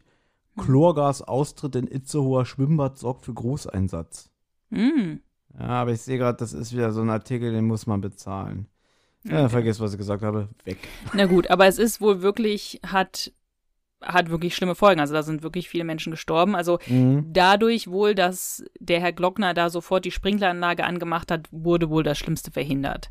Ja. Jetzt fragt Klößchen, ob, also das weiß Klößchen wohl schon von vorher, dass diese Quelle von dem anonymen Hinweis auf den Überfall im Casino, ob die nicht aus dem Knast kam. Und Schalafsky sagt, ja, man weiß es nicht, ist unklar. Mhm. Ich weiß auch nicht, warum nicht einfach gesagt wird, ja, die, ja, die kam aus dem Knast oder so. Aber okay, die kam ja im Endeffekt gar nicht aus dem Knast. Wer oder wer hat noch mal, ich weiß jetzt gerade gar nicht mehr, wer hat denn wirklich diesen anonymen Hinweis? Keine Ahnung, kann ich dir nicht sagen. Habe ich überhört oder, oder nicht, nicht richtig zugehört. Oder vielleicht wissen wir es nicht, du aber sagen. die kam wirklich aus dem Knast, weil der, wir wissen ja, der Typ, der diesen Überfall begangen hat, war vor kurzem im Knast. Ja. Na gut, das Casino wurde aber auf jeden Fall vor drei Jahren schon mal überfallen von zwei Tätern. Einer wurde aufgespürt, aufgrund auch wieder von anonymen, dubiosen Hinweisen. Der heißt Norbert Morbeck und der wurde eben erst vor ein paar Tagen entlassen. Das finde ich aber sportlich, dass so ein ähm, Überfall auf ein Casino gerade mal drei Jahre Freiheitsentzug sind oder Freiheitsstrafe. Normalerweise bei so einem, ja, ist ja eigentlich schon so ein Kapitalverbrechen, würde ich sagen. Ich glaube, da kriegst du eigentlich mehr. Äh, eine Sache wollte ich noch sagen, weil wenn Klößchen nach der Quelle von den anonymen Hinweis fragt, da macht der Schalafsky zum dritten Mal dieses äh, äh, äh, aber dann sagt er von sich aus allein, soll ich? Und der Glockner lacht, ja, mach mal. Und da habe ich so für mich gedacht, äh, jetzt ist auch mal gut. Weißt du, so immer dieses, Hä, die Kinder, was wollen die? Hä, die Kinder. Und dann dachte ich so, an dem Punkt, wenn das jetzt so weitergeht, dann habe ich keine Lust mehr. Und zum Glück ist dann auch vorbei, weißt du? Weil wenn der jetzt nach jeder Scheißfrage von den Kindern so reagiert hätte, dann wäre es zu viel gewesen. Aber so diese drei Mal sind auch so gerade so in der Grenze. Das wollte ich noch sagen. Okay, ja, ist mir jetzt nicht so aufgefallen, aber ja. Na gut, jetzt sagt Gabi, naja, vielleicht war das ja dieser Norbert Moorberg dann, der jetzt wieder das Casino überfallen hat. Wenn es vor drei Jahren schon mal überfallen wurde, der ist gerade rausgekommen. Aber dann zeigt Herr Glockner denen ein Foto von dem Typen, der wiegt über 150 Kilo. Und so sah der Mann nicht aus, ne, der das Casino überfallen hat. Und Schalowski sagt auch noch, dass man weiß, dass der sich nach Venezuela abgesetzt hat, nach, Mhm. nach, nachdem er rausgekommen ist aus dem Knast und seitdem nicht wieder nach Deutschland Ah. eingereist ist. Aber Anna, wir haben ja schon gespoilert, wenn wir ehrlich sind. Dann können wir das Ja. jetzt auch schon besprochen, äh, besprechen. Äh, wir wissen ja, dass der Moorbeck gar nicht mehr so fett ist oder nicht mehr Genau. dieses Gewicht auf die Waage bringt, ne? Ja. Und das wissen die nicht? Das haben Ja, die das nicht stimmt, irgendwie ja. recherchiert? Also, Hm. das, das, also anscheinend haben die wirklich nur das Memo bekommen, ja, ja, der ist entlassen, aber haben Hm. jetzt nicht irgendwie gehört, so, der hat krass abgenommen oder äh, der, der hat krass abgespeckt und so. Und wir sind, wenn wir mal ehrlich sind, Menschen sind Gossip geil. Weißt du? So, das ist doch ein Gesprächsthema, wenn man sagt, so stellt euch mal vor, die fette Sau von damals, der konnte ja nicht mal wegrennen, der hat ganz krass abgenommen, den erkennst du nicht wieder. Das ist doch eigentlich so ein Gespräch für so ein Polizeirevier am Kaffeeautomaten, Aber ne? glaube ich nicht, weil ich glaube, das sind total getrennte Bereiche. Die Polizei und dann die Leute, die im Gefängnis arbeiten. Und die werden jetzt nicht persönlich da anrufen und sagen, hier übrigens den Typen, den ihr vor drei Jahren entlassen habt, der ist jetzt raus und der wiegt jetzt irgendwie, weiß ich nicht, äh, 80 Kilo weniger oder so. Also Ja, das ich glaube weiß ich nicht. Deswegen der Hinweis, so, so Menschen lästern gerne und sowas. Sowas würde doch die Runde machen, bin ich der Meinung. Finde ich jetzt, ja? das finde ich jetzt wirklich ist in Ordnung, weil ich glaube, die haben einfach nur im Computer gesehen, ah, der wurde entlassen. Und dann haben sie Mhm. nochmal im Computer gesehen, ah, okay, Reisepass abgestempelt, der ist nach Venezuela und seitdem nicht mehr nach Deutschland eingereist. So ist es halt. Aber Ja, ja, wir wissen, er hat abgenommen und wir wissen auch natürlich, er ist der Gangster, er ist derjenige, der Mhm. im Casino eingebrochen hat und Karl den Schlüssel gegeben hat und so weiter. Weil er Ja. ist durch mit dem Containerschiff wieder nach Deutschland rein, was dann halt un ähm, das wurde nicht protokolliert. Man Ja, weiß, genau. der ist auf einem Containerschiff heimlich wieder zurück nach Deutschland gereist. heimlich, genau. genau. Ja, genau. Und Schalowski und Glockner wollen jetzt nochmal ähm, im Freibad quasi ansetzen, da nochmal ermitteln. Und jetzt gibt der Tarzan einen ganz heißen Tipp, nämlich den Namen Rainer Maywald. Ja. Genau. So, und jetzt, Schalowski und Lockner gehen wohl ins Freibad, aber Tim und Klößchen müssen wieder zurück ins Internat. Das ist, glaube ich, schon wieder Arbeitsstunde.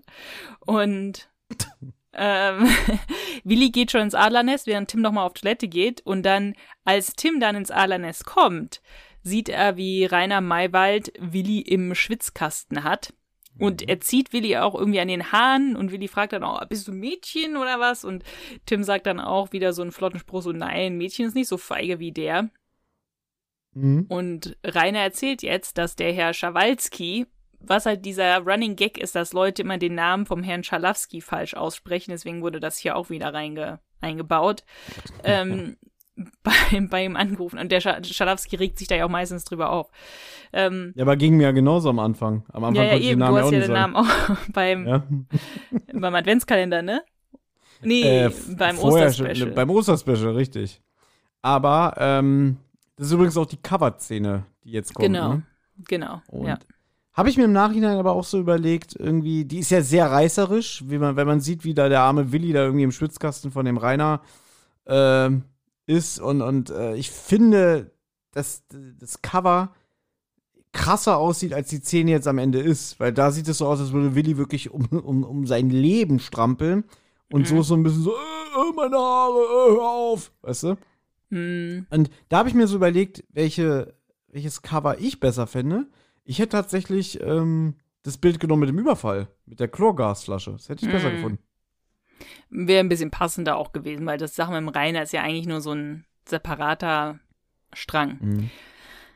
Rainer erzählt halt jetzt von der Sache mit dem Schabalski, dass ihn das natürlich aufgeregt hat, weil er hat Schiss.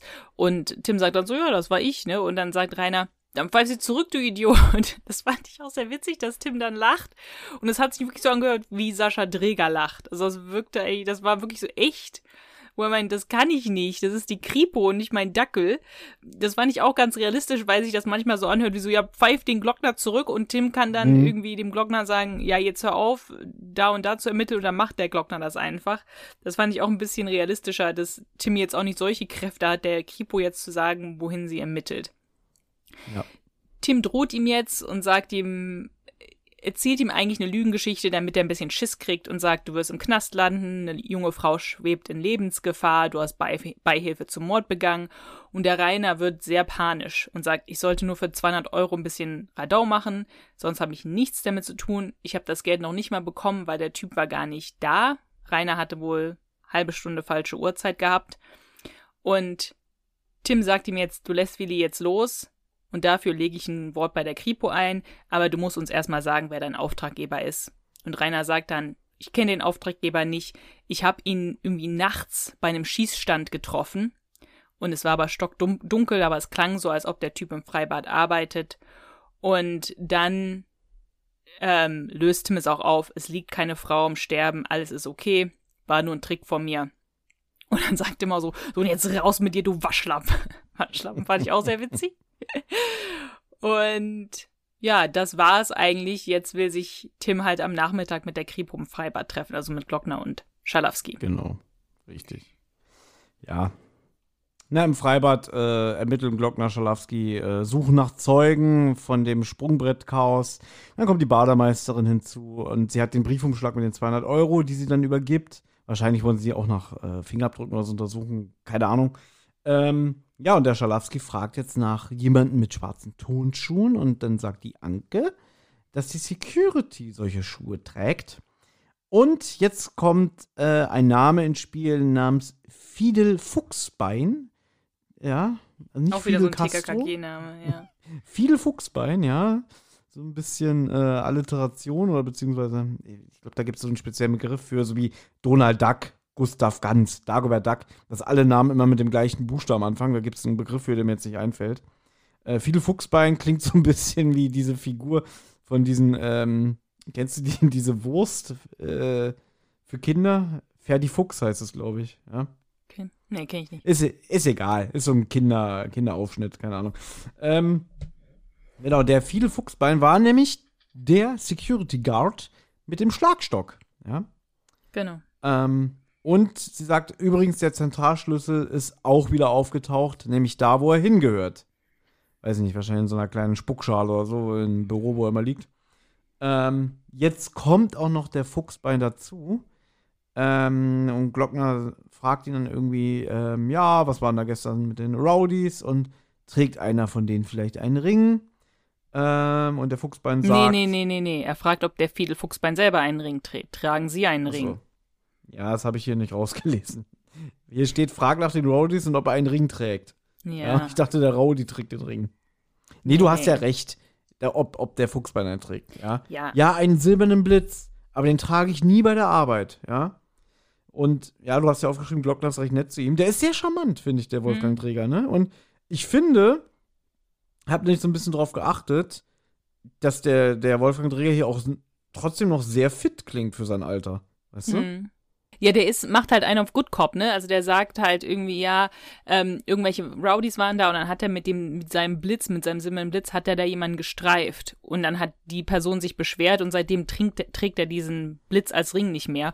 Und dann mhm. sagt Locke, naja, dieses, was man ja macht, so als Polizist, damit man die, den, den Bösen eigentlich auf seine Seite zieht, dass man halt sagt so, ja, Radau machen und sich dann auch noch beschweren, ne? Das macht man ja auch irgendwie, das ist ja so eine Verhörungstechnik, dass man auch irgendwie solchen Leuten sagt so, ja, vielleicht hat die Frau dir kein Essen gemacht und so, ne? Und dann schlägt man halt mal zu, ist ja klar, so dass man halt mhm. versucht, dass die Person sich verstanden fühlt, damit sie dann was zugibt. Und ich habe so das Gefühl, da wollte Glockner auch so ein bisschen ihn, ihn in Sicherheit wiegen. Und mhm. TKKG sind ja auch sehr verwundert darüber, dass sie ihn einfach laufen lassen und sagen, ja, dann komm nach der Arbeit vorbei und gib eine Aussage und ihn nicht jetzt sofort mitnehmen. Und da sagt Karl, naja, ich glaube, sie wollen ihn in Sicherheit wiegen. Und da ja. beobachten jetzt TKKG, wie er telefoniert und sehr aufgebracht ist. Aber sie machen erstmal nichts, weil Glockner ihnen gesagt hat, dass sie sich nicht einmischen sollen. Also da hören sie auf den Herrn Glockner. Da möchte ich eine Sache zu sagen, da ist mir nämlich wieder was aufgefallen. Ich habe es ja wieder über Kopfhörer gehört. Und äh, wir sind jetzt bei Spotify bei Track 24. Wirklich in der allerletzten Sekunde, eine Minute 35, Anfang Track 25, äh, Track 25, Sekunde 1. Hm. Weil die beobachten den viele, wie du schon gesagt hast. Und ja, guck mal, er telefoniert. Und dann hört man im Hintergrund eine Stimme. Ich probiere das jetzt nachzumachen. Jetzt hör schon auf! Ich hab's dir doch gesagt! Weißt du? Und TKKG kommentieren dann, dass er scheint niemanden zu erreichen, der Fiedel. Jetzt flucht er wie ein Bierkutscher. Mhm. Aber das, was diese Stimme da im Hintergrund sagt, passt ja dann nicht zu dem, wie der äh, Fiedel sich benimmt. Deswegen nehme ich mal stark an, da hat der Minninger, wieder irgendeinen so komischen Schreihals im Hintergrund reingeschnitten, der so wahrscheinlich ein Schwimmbadbesucher sein, äh, Hm. sein soll. Hört ihr das nochmal an? So eine Stimme so im Hintergrund, so sehr aggro. Jetzt hör schon auf! Ich hab's dir doch gesagt! Ist mir nicht Fand ich- aufgefallen, ja. Ja, Aber ich habe es auch nicht über witzig. Kopfhörer gehört, ja. Gut, am späten Nachmittag, nachdem sie aus dem Schwimmbad zurück sind, ruft Gabi dann bei Tim und Willi im Internat an und dann erzählt sie, dass der Rainer ist nicht beim Glockner erschienen, der Fiedel Fuchsbein auch nicht, aber dass das Autokennzeichen vom Fiedel Fuchsbein auf 147 endet. Aber der ist jetzt ausgeflogen und die Polizei versucht, ihn zu suchen. Sie versucht irgendwie das Handy zu orten, wo es denn Mitternacht gestern gewesen ist, ob es halt beim Casino war. Und Tim hat jetzt eine zündende Idee, wo sich der Fiedel Fuchsbein aufhält. Er sagt es nicht, aber am nächst, in der Nacht gehen dann TKKG zum Schießstand. Also dem, von dem Rainer erzählt hat, wo er sich mit dem Typen getroffen hat. Ja. Gabi erzählt dann da auch, dass das Handy jetzt geortet werden konnte. Also der Fiedel Fuchsbein war zu der Zeit des Überfalls im Casino. Also es, es soll jetzt alles darauf hinweisen, der Fiedel Fuchsbein ist derjenige, der Karl den Schlüssel gegeben hat und der das Casino ausgeraubt hat. Ja.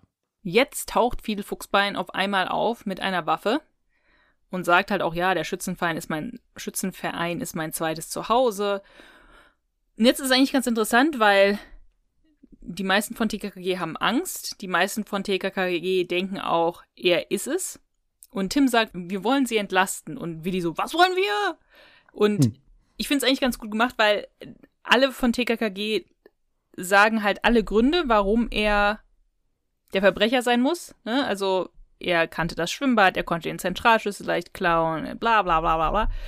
Und Tim beruhigt ihn dann aber, sagt so, ja, ich glaube aber, es will jemand nur so aussehen lassen, als ob sie es waren.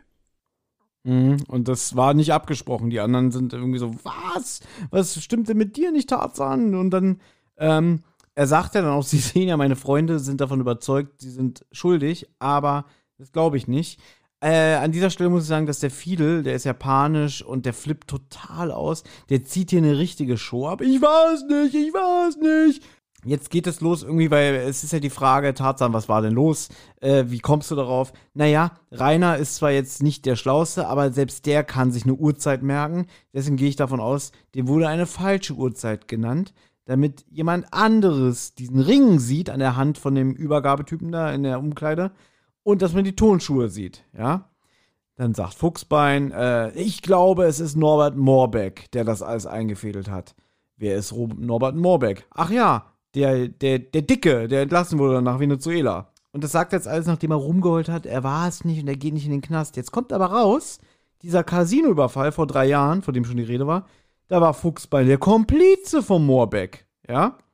Und, und, und ja, ich habe damals was gemacht und ich gehe davon aus, der will sich an mir rächen, weil ich habe äh, Hinweise gegeben, äh, dass er der Täter war. Also im Prinzip mit ihm den Überfall gemacht, dann seinen Kumpel in die Pfanne gehauen, der ist in den Knast gegangen und zu seinem Glück hat aber der Morbeck ihn nicht verraten. Er hätte sagen können, Moment mal, hier Fiedel noch was, äh, der war damals dabei, hat er nicht gemacht. So. Weil er nicht wusste, dass der Fiedel Fuchsbein ihn verraten hat. Der dachte einfach, er hat Pech gehabt. Mhm, genau. Und jetzt erfahren wir auch, ähm, der Morbeck ist nicht in Venezuela, haben wir schon erzählt. Der ist per Containerschiff wieder nach Deutschland zurückgereist. Und jetzt kommt irgendwie raus, der hat wohl den Ring nachmachen lassen vom Fiedel, ähm, hat den Fuchsbein zum Casino gelockt, was erklärt, warum er zu der Zeit mit seinem Handy vor Ort war, dass man das auswerten konnte, die Daten, ja. Alles so sehr, sehr, dass man jetzt sagen kann, okay, Morbeck will den Fiedel reinrasseln lassen. Schwieriges Wort. Ähm, genau. Jetzt fasst Gabi da zusammen. Der Typ, den der Rainer am Schießstand getroffen hat. Ja. Und auch gleichzeitig muss das der Typ sein, der Karl das Geld gegeben hat, der das Casino ausgeraubt hat. Und der Amerikaner, das war alles Norbert Morbeck. Ja, ist alles richtig. Nur das Einzige ist, sie sagt nicht, dass der Amerikaner auch no äh, Norbert Morbeck ist. Das sagt Tim ja jetzt und lässt damit ja auch die Bombe platzen. Also sie sagt nur, der Typ am Schießstand, der Typ, der Karl das Geld gegeben hat und der Typ, der das Casino ausgeraubt hat. Und dann sagt Tim doch auch, ja, und der Amerikaner und alle so, was? Und er sagt dann halt, dass er denkt, dass der Morbeck seine Beute versteckt hat, ne, als Putzmann sich umgezogen hat und dann ist er als Regisseur wieder rausgekommen, um dann die Fährte auch mit dem Auto legen zu können. Und dass der Mhm. Moorbeck wohl im Knast abgenommen hat und jetzt so eine Statur hat wie der, ähm, wie der Fiedel Fuchsbein. Ja, ist eigentlich so ein bisschen auch wieder alte Tarzan-Vibes, wenn man ehrlich ist, weil Tarzan jetzt wieder komplett die Lösung präsentiert. Mhm. Ja. Es fehlt eigentlich nur noch der Spruch hier, ja, ich mach's. Weißt du? ja. So, so Ja. ungefähr ist es jetzt hier. Ja, jetzt zückt Tarzan sein Handy und ruft beim Glockner an. Da finde ich ein bisschen albern, dass der Fuchsbein sagt irgendwie, was machst du da, leg auf. Und dann bedroht er ihn mit seiner Waffe. Das fand ich schon ein bisschen heavy. Und äh, jetzt wird halt mit dem Glockner telefoniert und fragt, sagen Sie mal, der Amerikaner, war der eigentlich nass, als er rauskam? Weil wir wissen, die Sprinkleranlage war an, wegen dem Chlorglas. Ja, und seine Sachen waren trocken. Das ist ein bisschen merkwürdig, ne? Mhm. Äh, und er gibt ihm jetzt halt auch den Tipp, Herr Glockner, gucken Sie sich doch mal die Videos an, wo der Ami drauf ist, ob Sie den schon vorher in dem Casino rumlaufen sehen und so. Also einfach mal die Überwachungsvideos auswerten. Weißt du? Genau. Eigentlich sehr clever, ja? Ja. So, jetzt kommt's halt, wie es wie es kommen muss. Ähm, man möchte den Fuchsbein dazu bewegen, er soll der Polizei helfen, damit er aus der Sache heil rauskommt, ja? Denn es gibt ja eh keine Chance, dem Moorbeck zu entfliehen. Eigentlich ganz witzig, ja? Mhm. Ähm, und er sagt ja auch, ja, Moment mal, der hat doch den Ring nachmachen lassen und ich trage den ja nicht mehr auf Arbeit. Hö, da bin ich doch entlastet. Und Tarzan sagt, nee, nee, nee, die Beweislage für ihre Unschuld, die ist jetzt sehr, sehr dünn. Ja.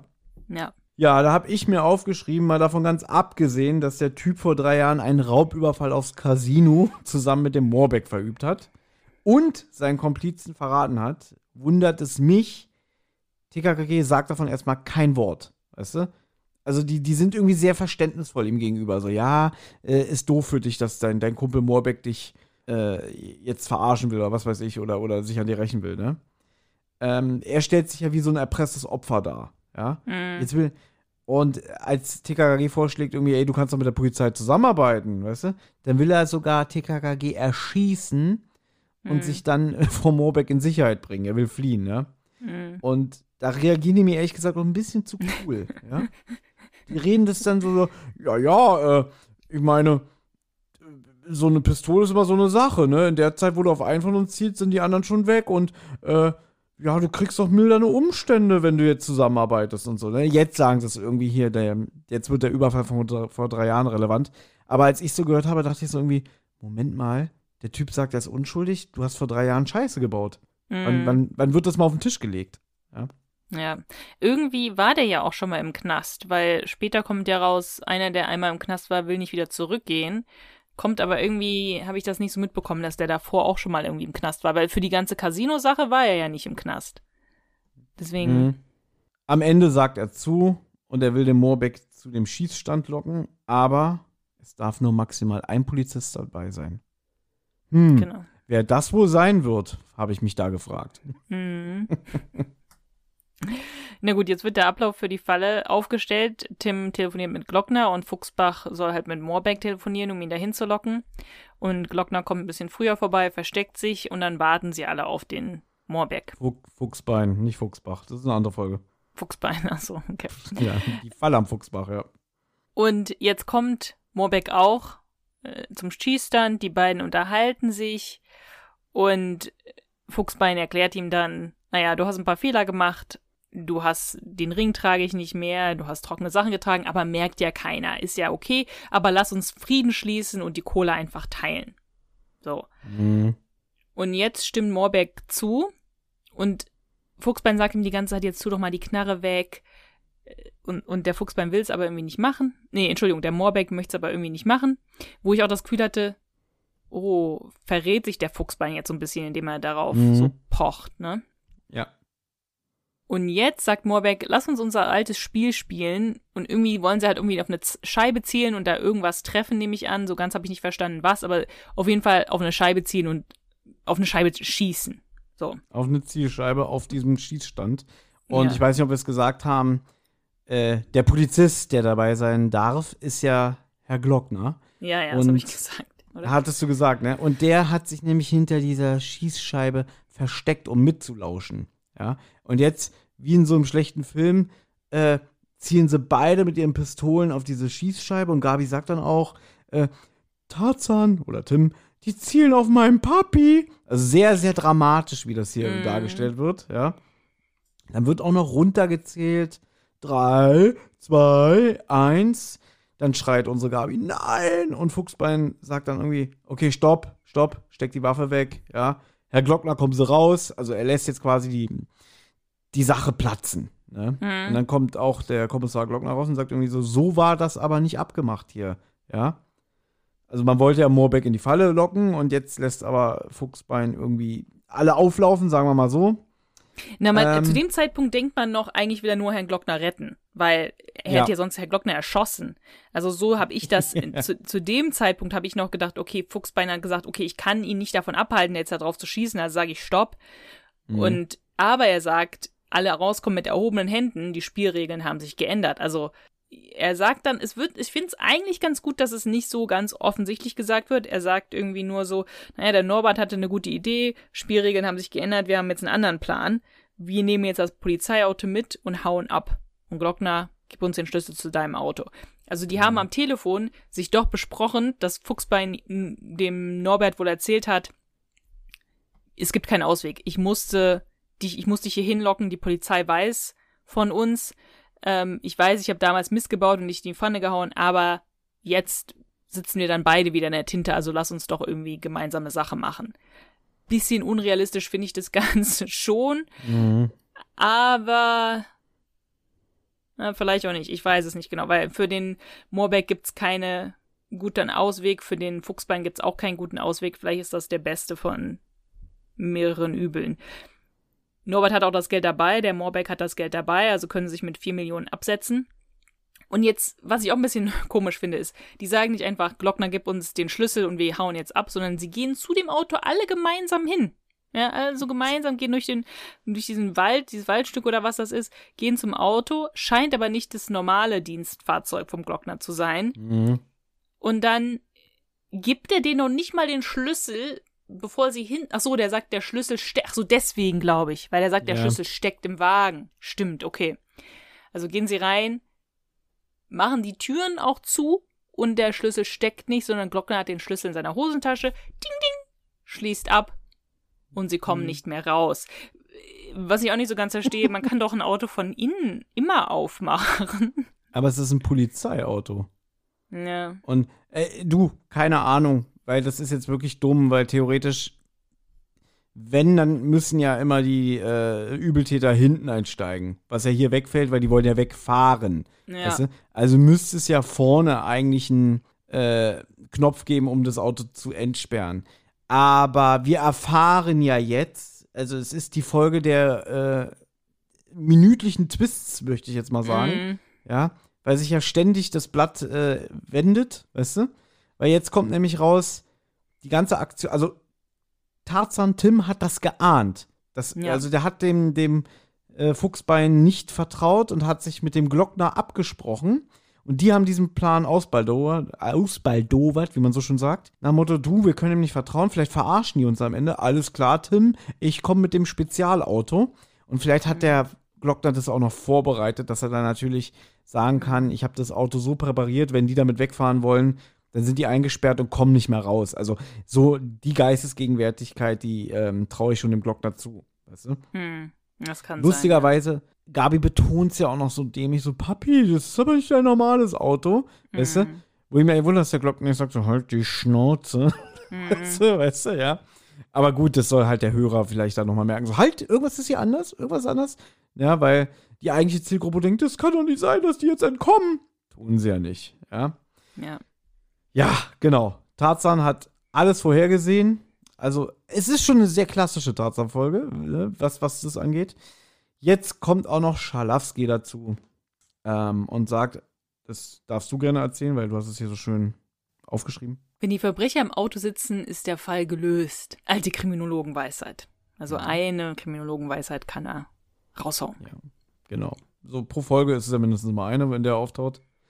Auftaucht. ja, er, er taut ja auch auf, ne? Er ist ja jetzt Hm. irgendwie sehr, sehr nett. Hm. Naja, ta und Tarzan sagt, äh, ja, Schalafsky fand es nicht so gut, dass TKKG die Indizien sehen durften, aber nur dadurch konnte Tim das Rätsel lösen. Genau, denn, wenn ich das richtig verstanden habe, durfte sich Tim auf dem Präsidium das Video anschauen, das Überwachungsvideo aus dem Casino. Und da ist ihm aufgefallen, das ist jetzt ein bisschen albern, aber ja, dass der Räuber ein Rechtshänder war. Der Fidel Fuchsbein ist aber Linkshänder. Das hat er nämlich so schön im Schwimmbad demonstriert mit seinem Schlagstock, als er hier den Rainer vom Sprungturm pflücken wollte. Ja, Mhm. hier, äh, aha, den schnapp ich mir, ne? Und da ist ihm aufgefallen, ach, der ist der Linkshänder. Und dann guckt er sich die Überwachungsvideos an und denkt so, äh, Rechtshänder? Nee, kann nicht der Fidel Fuchsbein gewesen sein. Aber wussten wir das nicht schon? Ja, eben, ich finde das halt irgendwie nochmal ein Detail, das ist eigentlich nicht nötig. Also, sie wussten das doch sowieso wegen dem Sache mit dem, mit dem Ring Ja. Also, wir, wir, ich- Tarzan oder Tim hat es doch schon äh, vorhin auf dem Schießstand gesagt, in der Szene davor, wo er meinte irgendwie, ja, sie sind unschuldig. Ne? Hm. Also deswegen, eigentlich ist dieses Detail jetzt ein bisschen überflüssig. So, da wäre es ja interessanter gewesen zu sagen, irgendwie, ja, ich habe dem Typen nicht vertraut. Oder so. Irgendwie, aber Mhm. irgendwie nochmal das Video hier so Sherlock Holmes-mäßig ausgewertet zu haben. Also jetzt, wo ich so drüber nachdenke, ist albern. Naja. Was mir jetzt gerade einfällt, warum wir wissen, dass der Fidel Fuchsbein vorher schon im Knast war, von der Bademeisterin. Ganz am Anfang sagt sie, dass, sagte zum Glockner, dass der wohl früher mal auf der anderen Seite des Rechts Genau. War das und dass er schon mal im, im Bau war, glaube ich. Also da, da kommt das raus, weil Tarzan sagt ja jetzt, ähm, oder hat vorher ne, eben noch gesagt, ja, mir war das klar, dass der dieses falsche Spiel spielen wird, weil der wird nicht nochmal in den Knast gehen wollen. Mhm. Ähm, Ja, richtig. ja, aber es gibt sehr viele Hinweise dafür, warum, warum es der Fuchsbein nicht gewesen sein konnte. Ja, es gibt jetzt noch so ein paar kleine Scharmützel. Einmal werden jetzt die Gangster aufgefordert, ihre Waffen auseinander zu bauen. Die, die haben ja irgendwie, die haben ja dem Glockner noch seine Dienstwaffe abgenommen. Die haben also drei Pistolen in dem Auto, die sollen sie jetzt auseinanderbauen. Dann holen sie die raus mit erhobenen Händen. Dann wird auch noch sowas gesagt wie irgendwie, ja, wenn ich mit dir in den Knast jetzt in die gleiche Zelle gehe, ich werde dich so zusammenschlagen, Fiedel. Hä, woher soll ich denn wissen, dass die Kinder so schlau sind? Irgendwie so, ja, noch ein paar lustige Sprüchlein, ja. Ähm, Tarzan soll auch noch ein gutes Wort für Rainer Maywald einlegen. Ist ja, ist ja gar nicht so böse, der Junge. Und dann noch ein kleiner Abschlussgag. Kommissar Glockner sagt, ach übrigens, ich habe ja bei dem Casinoabend äh, 200 Euro verzockt. Das war ja mein privates Geld, das muss ich mir noch zurückholen vom Chef. Weshalb dann noch so ein kleiner Spruch kommt, den ich jetzt nicht wiederhole. Äh, also quasi so ein Abschlusslacher. Mhm. Und damit Genau. sind wir am Ende. Okay, dann kommen wir zum Fazit. Ja, Anna, du, äh, du hast dir diese Folge gewünscht, du darfst anfangen. Ja, also ich habe mir die Folge natürlich dann gewünscht, weil ich, ich finde sie im Großen und Ganzen sehr gut. Also ich finde, die hört sich sehr gut weg. Ich finde den Einstieg sehr schön mit dem Freibad. Ich finde, sie ist auch sehr spannend. Ich mag das auch mit dem Rainer, wenn es einen älteren Bösewicht aus dem Internat gibt, der was damit zu tun hat. Hier wie Detlef, wie Obermeier, solche Leute. Und Rainer kann natürlich jetzt nicht ganz damit mithalten, aber ich finde, er ist schon ganz gut. Also er macht auch ein paar äh, böse, leicht witzige Sprüche und ein bisschen Rangelei mit Tarzan finde ich auch gut. Ich finde auch gut, dass Tarzan eben doch auch körperlich mal wieder zum Einsatz kommt. Ähm, deswegen, ich finde ein schöner Einstieg im Schwimmbad, spannende Folge. Am Ende finde ich es ein bisschen zu sehr doppelt gemoppelt mit wir wollen den verarschen, dann verarschen die den wieder, dann nochmal, nochmal. Das ist mir ein bisschen zu viel am Ende, aber im Großen und Ganzen will ich jetzt nicht da so böse sein. Ich finde es eine gute neue Folge. Mhm. Ja, also ich würde mich in dem insofern anschließen, indem ich sage, für eine Ü200-Folge fand ich sie dann doch spannend und den Plot gut entwickelt. Zumindest die ersten drei Viertel. Also ja, äh, wir gehen jetzt chronologisch nochmal vor, die Schwimmbadszene ist schon das Highlight. Ganz am Anfang. Weil da kommt für mich am ehesten wieder alte TKKG, Wi- äh, wie nennt man das, Vibes, du? ja. Vibes, Dankeschön. Weil da darf Tarzan auch mal wieder eine kleine Gewaltspitze zeigen. Ne? Mhm. Und äh, auch so ein bisschen diese, wie der Typ sich benimmt und so. Also das fand ich wirklich sehr gut. Die Schwimmbadszene hat mir sehr gut gefallen. Dann hatte ich schon gesagt, die, den Casino-Überfall fand ich recht düster. Ähm, da fehlte mir halt so diese gewisse Leichtigkeit und der überzogene Humor, den so ein TKKG-Hörspiel normalerweise bei so einen Szenen hat. Also war mir schon zu drüber, weißt du? Aber immer noch gut, spannend inszeniert. Das Klischee mit dem Amerikaner aus LA wird ja dann auch noch aufgelöst. Also es hat ja sogar noch einen Sinn am Ende. Das hat mich dann auch wieder so ein bisschen äh, beruhigt oder dass ich äh, dann doch nicht so schlimm fand am Ende. Mich verliert das Hörspiel eigentlich in dem Moment, äh, wo die mit dem Fiedel das erste Mal auf dem Schießstand äh, zusammentreffen und es ja dann quasi zur Auflösung geht. Also ab da fand ich es ein bisschen, das war mir zu viel. So, das irgendwie hier ein Twist und da noch eine Änderung und so. Also es passiert ja dann wirklich, wie ich schon vorhin gesagt habe, minütlich beinahe so immer neue Erkenntnisse. Ja. Mhm. Und deswegen das Ende fand ich nicht so gelungen. Das Ende fand ich dann irgendwie so, da hat es mich dann verlassen. Aber so, ich würde sagen, so die ersten drei Viertel fand ich dann doch schon spannend. Ich finde aber auch nicht, dass das Ende die Geschichte kaputt macht. Wie es ja so in manchen neueren Drei-Fragezeichen-Folgen zum Beispiel ist, dass vielleicht ist der Anfang, die Idee ganz spannend, aber dann kommt man zur Auflösung und denkt sich, was, was für ein Schwachsinn. Und dann ist man irgendwie ein bisschen verärgert über das ganze Hörspiel. Das finde ich, hat man hier nicht. Auch wenn das Ende vielleicht nicht super gut gelungen ist. Ich finde, es macht das Hörspiel nicht kaputt. Es ist nur so ein bisschen langatmig am Ende, aber es ist trotzdem eine gute Auflösung.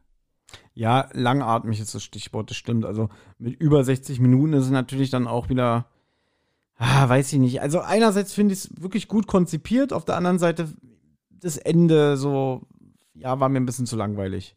Na gut, dann kommen wir zu unseren Kategorien. Wie nützlich war Karl? Hm, da habe ich mir aufgeschrieben, wenn er sich vor den anderen nicht geniert hätte, hätten TKKG dem Glockner nicht diese wertvollen Hinweise geben können. Genau. Ja, also er hatte die Begegnung mit dem Typen in der Umkleide. Er hat aber auch hin und wieder mal wieder wichtige Infos gedroppt. Also finde ich, ich finde, er war, ich finde, er war okay in der Folge. Ich fand ihn auch okay, fand ihn einwandfrei. Also, äh, er ist nicht untergegangen und er hat es auch mit dem Chlorgas äh, eingeworfen und so. Also er war, er war definitiv beteiligt und er war nicht einfach nur eine Randfigur. Mhm. Lieblingszitat. Da bin ich mal gespannt, was du genommen hast, weil kann ich jetzt nicht erraten. Vielleicht das mit den Bademeistern im Pommes. Soll ich anfangen, ja? Mhm. Also, ja.